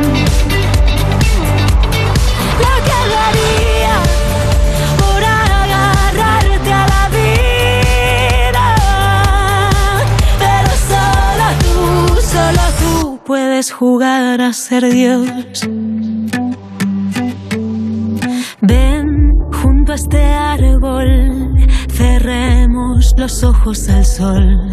Quiero que sientas cerca mis manos. Háblame de tu dolor, aunque no entienda, me quedo a tu lado. Un equipo científico internacional ha descubierto un nuevo principio matemático que explica cómo se conectan las células entre sí para formar los tejidos. Un importante paso adelante para entender, en definitiva, cómo se forman los órganos durante el desarrollo embrionario y las patologías asociadas a este proceso. El hallazgo está liderado por el Instituto de Biología Integrativa de Sistemas, centro mixto del Consejo Superior de Investigaciones Científicas, la Universidad de Valencia, el Instituto de Biomedicina de Sevilla, el Hospital Universitario Virgen del Rocío y la Universidad de la capital hispalense. Luis María Escudero es investigador del IBIS que ha participado directamente en este trabajo. Eh, ¿Qué tal? Buenas noches. Hola, buenas noches. ¿Qué tal? Bueno, el trabajo lo han realizado, y esto es la primera cuestión que llama un poquito la atención, con moscas de la fruta. ¿Por qué han elegido este insecto? Bueno, la, la mosca de la fruta, que su nombre científico es Drosophila melanogaster, es uno de los, de los principales organismos modelos para estudiar la, la biología del desarrollo y, y, y, dentro de la biología del desarrollo cómo se, se forman los órganos. Hmm. O sea, Entonces hay muchos laboratorios trabajando con, con, con este organismo modelo y hay mucho, mucho conocimiento que se ha adquirido gracias a, a esta pequeña mosca. Bueno. Dicen ustedes que esta investigación puede tener futuras implicaciones en la creación de tejidos y órganos artificiales en laboratorio, eh, lo que supone un gran reto para la biología y, desde luego, para la biomedicina. Bueno, mm, futuras eso, pero futuras a, a, a muy a muy largo plazo. La, la, cosa es que siempre siempre te preguntan, bueno, ¿y esto y esto para qué sirve?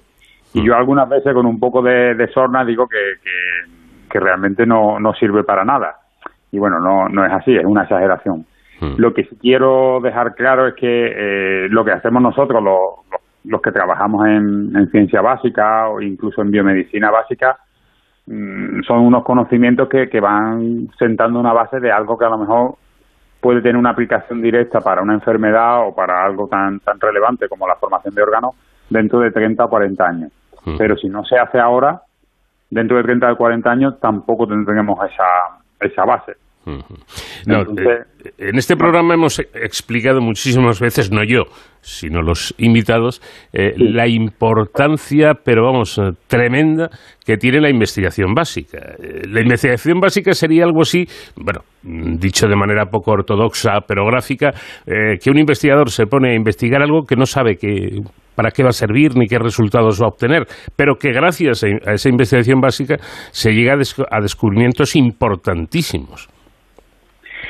Claro, eh, también es un poco exagerado pensar que, que, trabajamos sin saber lo que va a salir o, o, o, qué podría salir.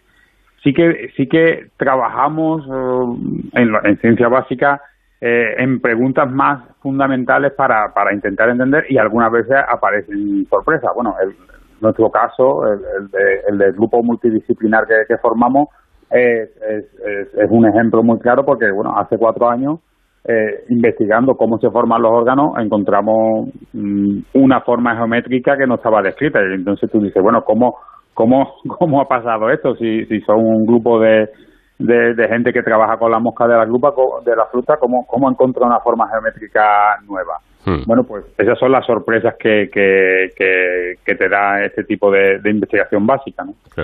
Bueno, volviendo al asunto, eh, en el año 2018 publican ustedes un artículo que tuvo un gran impacto científico y mediático en el que demostraban eh, precisamente que las eh, células epiteliales pueden adoptar durante la formación de los órganos una forma eh, geométrica, como, como explicaba usted, que no, estaba, no estaba descrita hasta ese momento, el escutoide. Eh, explíquenos, explíquenos cómo es un escutoide. Bueno, eh, eso es, un reto en la radio, pero lo, pero lo voy a le pido le pido un esfuerzo serio, me consta. Sí, sí. Si, si, si pensamos en algo que, que, que, sí que puede tener toda toda la audiencia en la cabeza como como un prisma, que sería como una, una columna, que tenemos un, polígono en, una, en una base y un polígono en la otra base, y ahora en medio, bueno, pues como una columna, ¿no? Con, con, con, caras que serían paralelas, mm. pues eso sería un prisma. Y la, y, la gente que trabajaba con células epiteliales, que son como bloquecitos, pues pensaba que las células eran parecidas a estos prismas. Hmm. Nosotros lo que encontramos es que es que es que no es que es que se, se parecen más a otra figura que le hemos puesto el nombre de, escutoide y esta figura sería como un prisma que estaría un poco como retorcido y que y que tiene como un vértice, un punto en, en alguna región intermedia. Hmm. ¿Qué hace, qué hace esta, esta propiedad de que aparece un punto en vez de que tenga las caras totalmente planas o lisas? Pues que puede tener una base con, con, cinco, con cinco vecinos hmm. y otra base con seis vecinos. Un polígono, un pentágono en, una, en, un, en un lado y un hexágono en otro. Y eso los prismas no lo tienen. Entonces sería como un prisma retorcido, el, el escutoide. Bueno, pues reto superado porque yo creo que nos podemos hacer una idea de esta forma extraña geométrica. Y, y, Vamos a ver, creo que las células optan por esta, por esta forma geométrica singular por razones de ahorro energético, ¿no? Sí. Cuando, cuando las células están mm, creciendo, dividiéndose para, para, ir, para, para ir formando los diferentes órganos, estas células epiteliales, bueno, pues están sujetas a, a las fuerzas, a, la gravedad, al, al empuje de otras, están sometidas a una fuerza. Y igual que nosotros, pues cogemos una bicicleta para, para, para ir más fácilmente de un punto a otro y las bicicletas tienen la, las ruedas redondas porque así hay mucha menos mucha menos fricción con el con el suelo. Mm. Nadie nadie va con una con unas ruedas cuadradas, ¿no? Porque Mm. iría mucho más, le costaría mucho más avanzar. Pues las células también intentan ahor- ahorrar energía. Y lo que nosotros encontramos es que una de las formas en la que la célula ahorra energía es que cuando los tejidos estos epiteliales se curvan, si las células adoptan la forma del escutoide, si se retuercen un poco, eh, el, el, el sistema completo es energéticamente más, más, más estable y están las células, entre comillas, más relajadas. Con lo cual sí que tendríamos ese, esa relación de que adoptan la forma de escutoide para, para ahorrar energía. Tienen su lógica, entonces, claro. Bueno, como, como explican ustedes, hasta ahora los epitelios siempre se habían estudiado usando eh, su eh, usando conceptos, mejor dicho, matemáticos para describir su organización en dos dimensiones. Y resulta que las células epite- epiteliales pueden tener formas complejas en tres dimensiones y no en dos. Y además van ustedes y demuestran que estas células epiteliales pueden tener formas complejas en tres dimensiones que son precisamente estos a partir de hoy famosos escutoides, ¿no? Sí, ese, ese es el- la clave. Como, como las células hasta hace cuatro años no, no se consideraban eh, escutoides, entonces se podía simplificar su organización en tres dimensiones, pues asimilándolo a, a- a la de dos dimensiones. Pero es que nosotros estamos hechos en, en, en tres dimensiones, nuestros órganos tienen tres dimensiones, los epitelios se estructuran en tres dimensiones, y entonces nosotros pensamos que debería ser más complejo, más, más, más complejo. Y eso ha sido lo que hemos estado en lo que hemos estado trabajando en estos últimos cuatro años, en, en- en encontrar qué, qué leyes, qué principios eh, rigen esta, esta organización de las células, ahora que sabemos que, que adoptan la forma de escutoide. Y hemos encontrado que era todo muchísimo más complejo que, que lo que estaba descrito hasta ahora. Bueno, si no me equivoco, lo que han hecho ustedes en definitiva es elaborar un modelo biofísico que relaciona por primera vez la geometría del tejido y las propiedades físicas de las células eh, con, con cómo están conectadas en- entre sí.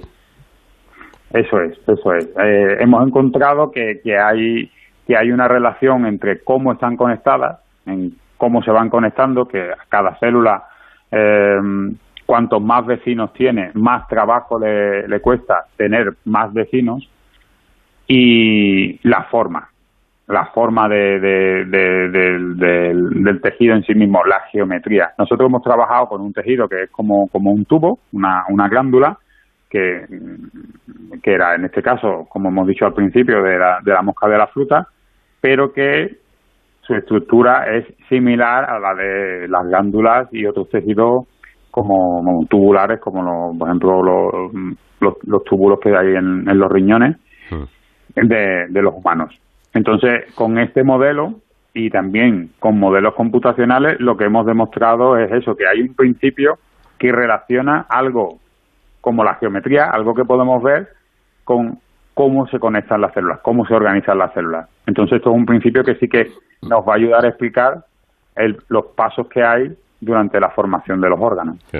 Hay algo eh, al respecto que me ha gustado mucho y es como su colega y colíder del estudio, Javier Buceta, establece un símil para explicar este nuevo avance científico recurriendo para ello a la antropología. Y es que el antropólogo Roy Dunbar eh, determinó que los seres humanos tenemos un promedio de cinco amigos íntimos que vienen dados por diferentes factores sociales y personales.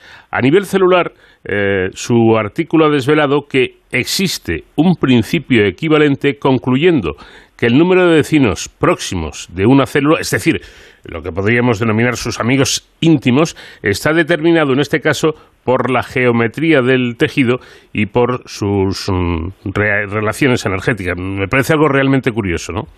Sí, es que eh, Javi, no, aparte, bueno, yo no, no soy no soy muy imparcial porque aparte de ser colíder de estudio, eh, somos muy somos muy amigos y, y Javi es un físico de, de formación, pero es muy muy muy culto y cuando me contó esta analogía digo, "Ay, que me, me encanta. ¿no? Sí, sí, es buenísima. Sí, sí, sí. Y, y, por eso lo, lo, hemos, lo hemos añadido para, para, para, para, para intentar explicar lo que, lo que encontramos con, a, a, personas que no estén tan familiarizadas con, con la física o la biología, pero que, pero que el concepto sí que, sí que es similar. Y entonces nosotros aquí lo que, lo que vemos es eso, que es que le cuesta a la célula más energía encontrar nuevos vecinos, o como que, que ya, ya ha saturado su tiempo para tener nuevos, nuevos amigos, ¿no? Pues, Sí, sí, sí. Es, es muy, muy curioso e interesante el, el, ejemplo que ponen. Bueno, pero es que además han descubierto que, por ejemplo, cuantas más conexiones tiene una célula epitelial con otras, más energía necesita para establecer nuevas conexiones con otras células. Mientras que si está más bien poco conectado con otros vecinos, es decir, tiene pocos amigos, la célula necesita menos energía para establecer este vínculo. Claro, y, y eso es la, esa es la base de la ley.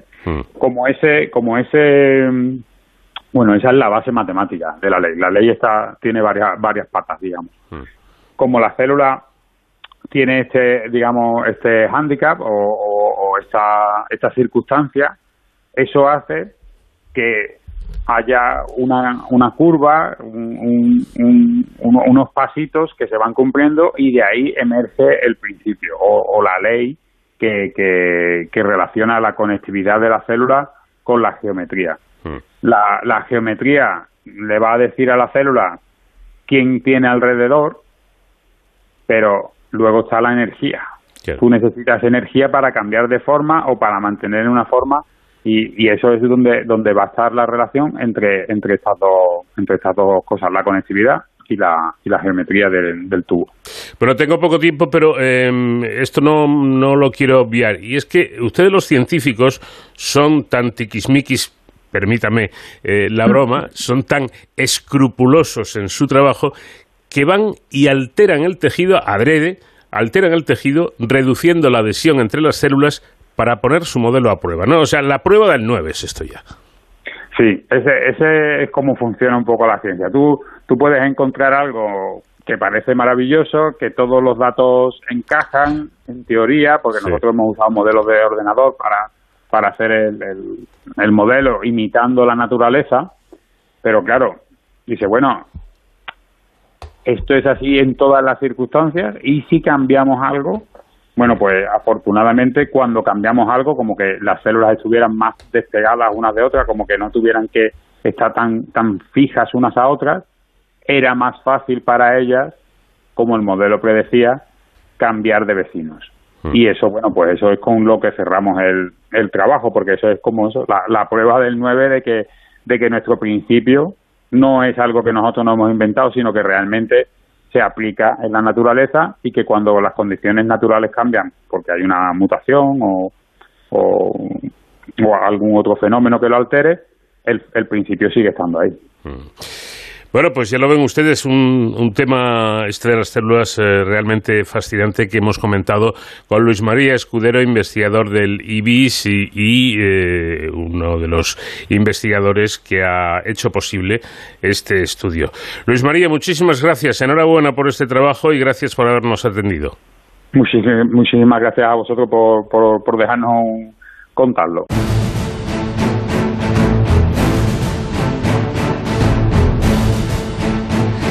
En los minutos que cada semana reservamos para la seguridad y las emergencias, hoy, con la ayuda de nuestro experto David Ferrero, vamos a rendir un, un reconocimiento, un, homenaje incluso a los bomberos forestales que están luchando denodadamente estos días contra esos incendios. Eh, incendios. David, ¿qué tal? Buenas noches. Hola Paco, muy buenas madrugadas. Eh, bueno, seguimos muy apenados y seguimos muy de cerca esta campaña de incendios forestales tan tremenda, tan terrible que estamos viviendo y que está asolando nuestro país. Eh, fíjate que ya el propio eh, Sistema Europeo de Información sobre Incendios Forestales, que basa sus previsiones y sus estimaciones en las imágenes del satélite Copernicus, pues ya ha afirmado que, que en España se han calcinado más de 193.247 hectáreas forestales. Esto es una barbaridad. Incluso estos datos ya superan a los de la última campaña gravísima de incendios forestales que tuvimos en el 2012 y han superado estos, estos datos. ¿no? De, de hecho, eh, fíjate que estos son datos a nivel de estos eh, primeros siete meses del año, pero es que en, en los últimos diez días, de todas esas hectáreas, al menos 60.000 de ellas han sido arrasadas en esta segunda ola de, calor que estamos viviendo en este, en este verano. Además, eh, tenemos que lamentar el fallecimiento eh, de víctimas mortales, entre ellas un trabajador de, de, los eh, servicios de extinción de incendios forestales y la verdad que está siendo una campaña muy dura para todos estos profesionales. Profesionales a los que hoy queremos rendir un, pequeño homenaje y dar voz y hacer partícipes de esta sección de Héroes sin capa, la última de esta temporada, con este, con este programa final de temporada, y queremos que sean ellos, en este caso los bomberos forestales, los que nos cuenten cómo están viviendo esta, esta campaña tan, tan tremenda, ¿no? tan, tan terrible. Para ello contamos con José Carlos González, que es bombero forestal y además portavoz de la Asociación de Trabajadores de las Brigadas de Refuerzo en Incendios Forestales del Ministerio para la Transición Ecológica y el Reto Demográfico. José Carlos, buenas noches y bienvenido. Hola, buenas noches, ¿qué tal? Cuéntanos un poco cómo, cómo estáis viviendo desde los dispositivos de extinción de incendios esta campaña eh, de incendios forestales. Bueno, pues la verdad que, como bien has introducido, eh, con mucha dureza. Estamos, están siendo jornadas muy duras, interminables. Eh, no teníamos precedente hasta ahora de unos incendios tales como los que estamos sufriendo ahora mismo. Eh, estábamos enfrentando a incendios eh, anteriormente que, que, bueno, los grandes, grandes se te iban a 5.000, 6.000 hectáreas y ahora estamos hablando de incendios de 30.000 hectáreas, eh, algo nunca visto aquí en España y que, y que desgraciadamente creo que va a ser un verano de récord en este aspecto. Eh, estamos viendo en imágenes, os estamos escuchando en la radio, lo leemos en la prensa escrita, el gran trabajo que estáis haciendo desde estas brigadas ¿no? de, refuerzo en incendios forestales. Se les llama de refuerzo porque eh, vosotros operáis únicamente durante el verano en estas campañas de incendios forestales. Cuéntanos un poco sobre la labor que realizáis eh, los bomberos forestales de las BRIF. Bueno, nosotros en nuestro caso ya estamos trabajando el año entero eh, porque realizamos prevención y también apagamos incendios durante todo el año, no solo en la campaña estival. Como bien has dicho, somos un medio de refuerzo del, gobierno central y habitualmente lo más normal es que acudamos ya a incendios grandes, aunque, aunque bueno, nos suelen utilizar también para, para incendios eh, que se acaban de iniciar. Eh, como te digo, nos repartimos por todo el territorio y actuamos eh, por todo el territorio español. Eh, eh, yo en, el caso nuestro de la Bri de Tabullo a la que pertenezco, pues en los últimos días hemos estado trabajando desde Cáceres, en Salamanca, Zamora, León y el resto de compañeros del resto de las otras nueve BRIF, pues al igual que nosotros, se han estado moviendo por, por todo el territorio. Y como te digo, estamos ya todo el año trabajando en, en este aspecto, prevención importantísima y extinguiendo incendios ya durante todo el año porque la desgracia es que, es que ya ocurren durante todo el año los incendios. ¿Y cómo, cómo se enfrenta un profesional, bueno, un grupo de profesionales, eh, los servicios de extinción en este caso, a un incendio de estas características que como, que como vemos, pues cada vez son más difíciles de controlar por la gran magnitud que tienen ¿no? y por la gran energía que tiene el propio fuego. ¿Cómo, cómo se puede enfrentar un servicio de emergencias a, este tipo de incendios forestales? Bueno, la verdad que el, colectivo de hombres forestales ya llevamos años eh, avisando de que esto podía ocurrir.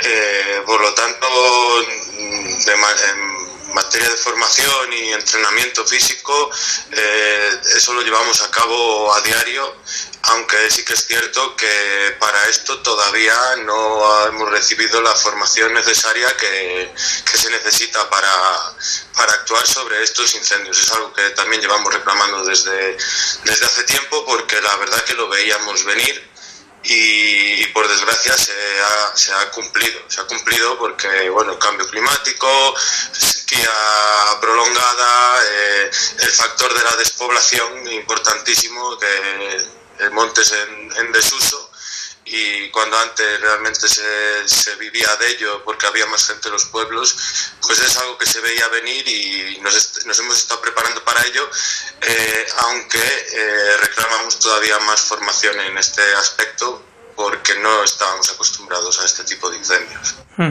Eh, que me imagino que además serán cada vez más, más habituales por simplemente los factores que, que nos ha indicado, ¿no? Cambio climático, calor cada vez más extremo, etcétera. Eh, dicen que se, se, veían venir, pero de alguna forma se pueden evitar estos incendios forestales o vamos a tener que eh, aprender que cada verano los vamos a tener aquí. Evitar va a ser complicado, sí que se pueden minimizar los daños. Eh, eso pasa por repensar una política forestal nueva eh, a nivel nacional. Eh, como digo, eh, llevamos años avisando y, creo que ya están ocurriendo demasiadas cosas como para que desde las diferentes administraciones repiensen verdaderamente eh, una política forestal nueva y que sobre todo piensen en mantener a todas las comunidades a sus dispositivos trabajando todo el año para que eh, la, esta prevención que comento tan importante que se debe de hacer en invierno se realice. Eh, por lo tanto, eh, como digo, repensar, toca repensar muy mucho la política forestal que, que tenemos ahora y cambiarla. Yo creo que los bomberos son un colectivo en general que, que caen bien eh, a la sociedad por la gran labor que realizan. Si hablamos de bomberos forestales, todavía yo creo que, que, hay un sentimiento mucho más cercano ¿no? al ciudadano, sobre todo en las zonas rurales. Hemos visto cómo gente de los pueblos se, se volcaba con ustedes en apoyar, no ya digo de forma de intervención directa, que aquí ya hemos abordado que esa no es la forma de colaborar, pero sí a través de pues eh, quién prepara bocadillos o lleva agua, en fin, una serie. ¿Ustedes han sentido ese cariño de, de la gente? Sí, por supuesto, por supuesto que lo hemos sentido, a pesar de la frustración que pueden tener en determinados momentos, como es entendible, porque se está quemando su medio de vida, se están quemando sus pertenencias y a pesar de ello hemos recibido su, su apoyo. Y también decir que queremos que, que entiendan que, que, estamos dando todo lo que tenemos y que a veces no podemos hacer más de lo que estamos haciendo, porque nos estamos enfrentando a algo que, que no habíamos vivido y que, y que en ciertos momentos no tenemos la formación adecuada para, para realizar esas labores, pero que sepan de verdad que estamos dando todo lo que podemos hasta la extenuación, porque estamos agotando horarios de trabajo, en algunos casos compañeros de Castilla y León, más allá de las horas permitidas, con jornadas interminables apenas sin descansar y, y que entendemos su frustración en ciertos momentos, pero de verdad que estamos con ellos y dando todo, todo lo que tenemos. Está claro que cuando uno se enfrenta a una emergencia lo que quiere es dar todo lo, lo mejor de sí, incluso lo que está más allá ¿no? de sus posibilidades, pero esto de eh, que se hacen jornadas de trabajo mucho más extensas, que se apoya mucho más allá, ¿no? Eh, ¿también puede decir que hacen falta más efectivos? Sí, evidentemente. Claro que hacen falta más efectivos y un año como este más siempre hacen falta más efectivos, pero este año que se veía venir eh, hay determinadas comunidades que, que, lo han pasado por alto y hacen oídos sordos a, a, todas las reclamaciones, ya no solo las reclamaciones nuestras como trabajadores de esto, sino a las propias reclamaciones de la propia sociedad que está lleva ya desde hace años también reclamando dispositivos que trabajen el año entero para que realicen esa prevención tan importante y, y estén apoyando al medio rural tan tan desolado por la despoblación. Entonces es evidente, es evidente que hacen más medios, hace falta más medios, pero todo el año, todo el año, no solo en verano. Bueno, pues esperemos que esos medios lleguen, eh, que no sea tarde para que se implementen. Ya quizás este año no, tendremos que, que, llorar desconsoladamente por lo que está pasando, pero ojalá aprendamos y de cara a próximas campañas, y no solamente en verano, sino que esas campañas de incendios sean anuales que es lo que debería ser, pues cuenten con el personal cualificado, preparado, formado y con los medios suficientes para hacer frente a estos incendios que, como nos cuenta eh, José Carlos González, eh, no van a dejar de aparecer y, que van y que tienen, como vemos, una difícil resolución. Desde aquí, en toda nuestra admiración y muchísimas gracias, José Carlos González, bombero forestal y portavoz de AdBrief, por atendernos. Nada, muchísimas gracias a vosotros por, por darnos voz. Y Paco, eh, hasta aquí este Héroes sin capa con la vista puesta y todo nuestro reconocimiento a bomberos, eh, a policías, guardias civiles, voluntarios de protección civil, en fin, todas esas personas que se están volcando eh, para atender a las eh, más ya eh, de 70.000 personas que también han tenido que ser evacuadas de sus domicilios no por estos incendios forestales, pues para ellos todo nuestro reconocimiento y nuestro apoyo. Nosotros, pues ya volvemos en el próximo programa y les deseamos a todos un feliz verano, por supuesto, y como siempre ya saben, protéjanse. En Onda Cero, de cero al infinito. Hoy me he preguntado 80 veces que por qué sigo queriéndote que porque sigo pensando que eres tú quien me hará feliz si no me aportas nada, no te importo nada, lo único que piensas es en ti. No en aquel concierto, no me creo tenerte tan cerca y a la vez tan lejos. No me creo que no seas capaz de echarme de menos esa facilidad para tachar recuerdos. Que no te gusten los besos. No me creo que seas tan cobarde y no cumplas promesas. Que me hayas anulado. Que esté llorando por ti.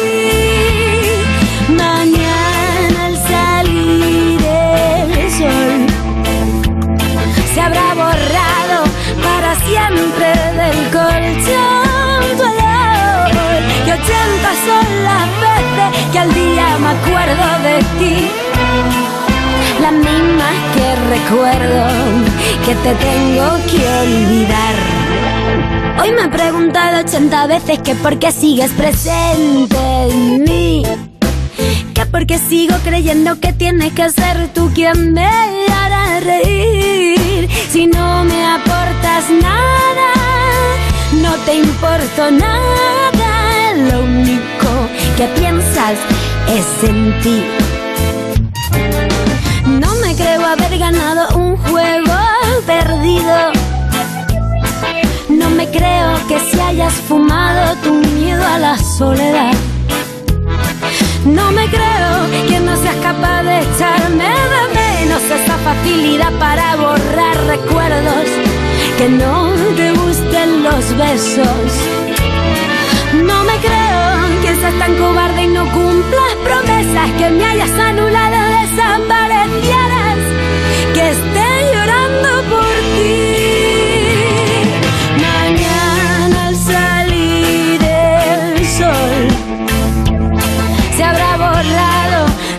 Siempre del colchón dolor que ochenta son las veces que al día me acuerdo de ti.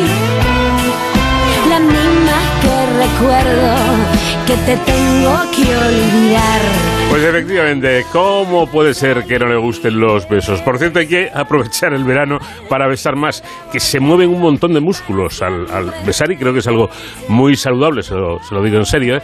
Pues eh, hasta aquí llegamos por hoy y por esta temporada. Nos vamos de vacaciones, pero volvemos en septiembre. Si les apetece, aquí nos encontrarán siempre en la sintonía de Onda Cero, con Rosalén de, eh, Rosalén de fondo y con Jorge Zamorano en la realización técnica. Les habló encantado Paco de León. Feliz, felices vacaciones para aquellos que se van y para los que vuelven, pues ya les queda menos para el año que viene. Adiós. Extraña distancia que no logro reducir, tan cerca de tus labios lejano espacio que no puedo conquistar por mucho que me acerco a ti. A diez metros te intuí, a cinco te vi sonreír. A un metro hablamos, a veinte centímetros me enamoré de ti. Distancia absurda, fue más fácil llegar a la luna. Dos cuerpos paralizados, dos labios que no se llegan a unir. Me acerco, me acerco y no puedo llegar a ti. Tan lejos, tan cerca, una distancia que no logro reducir. Me acerco, acerco y no puedo llegar a ti. Tan lejos, tan cerca, dos labios que no se llegan a unir. Me acerco, me acerco, me acerco. Sentí tu respiración, se acelera el corazón. Mi piel pertenece a la tuya porque tú la erizas mi amor. Los ojos no pestañean, el tiempo no se balancea. Hierve la sangre, un susurro en la oreja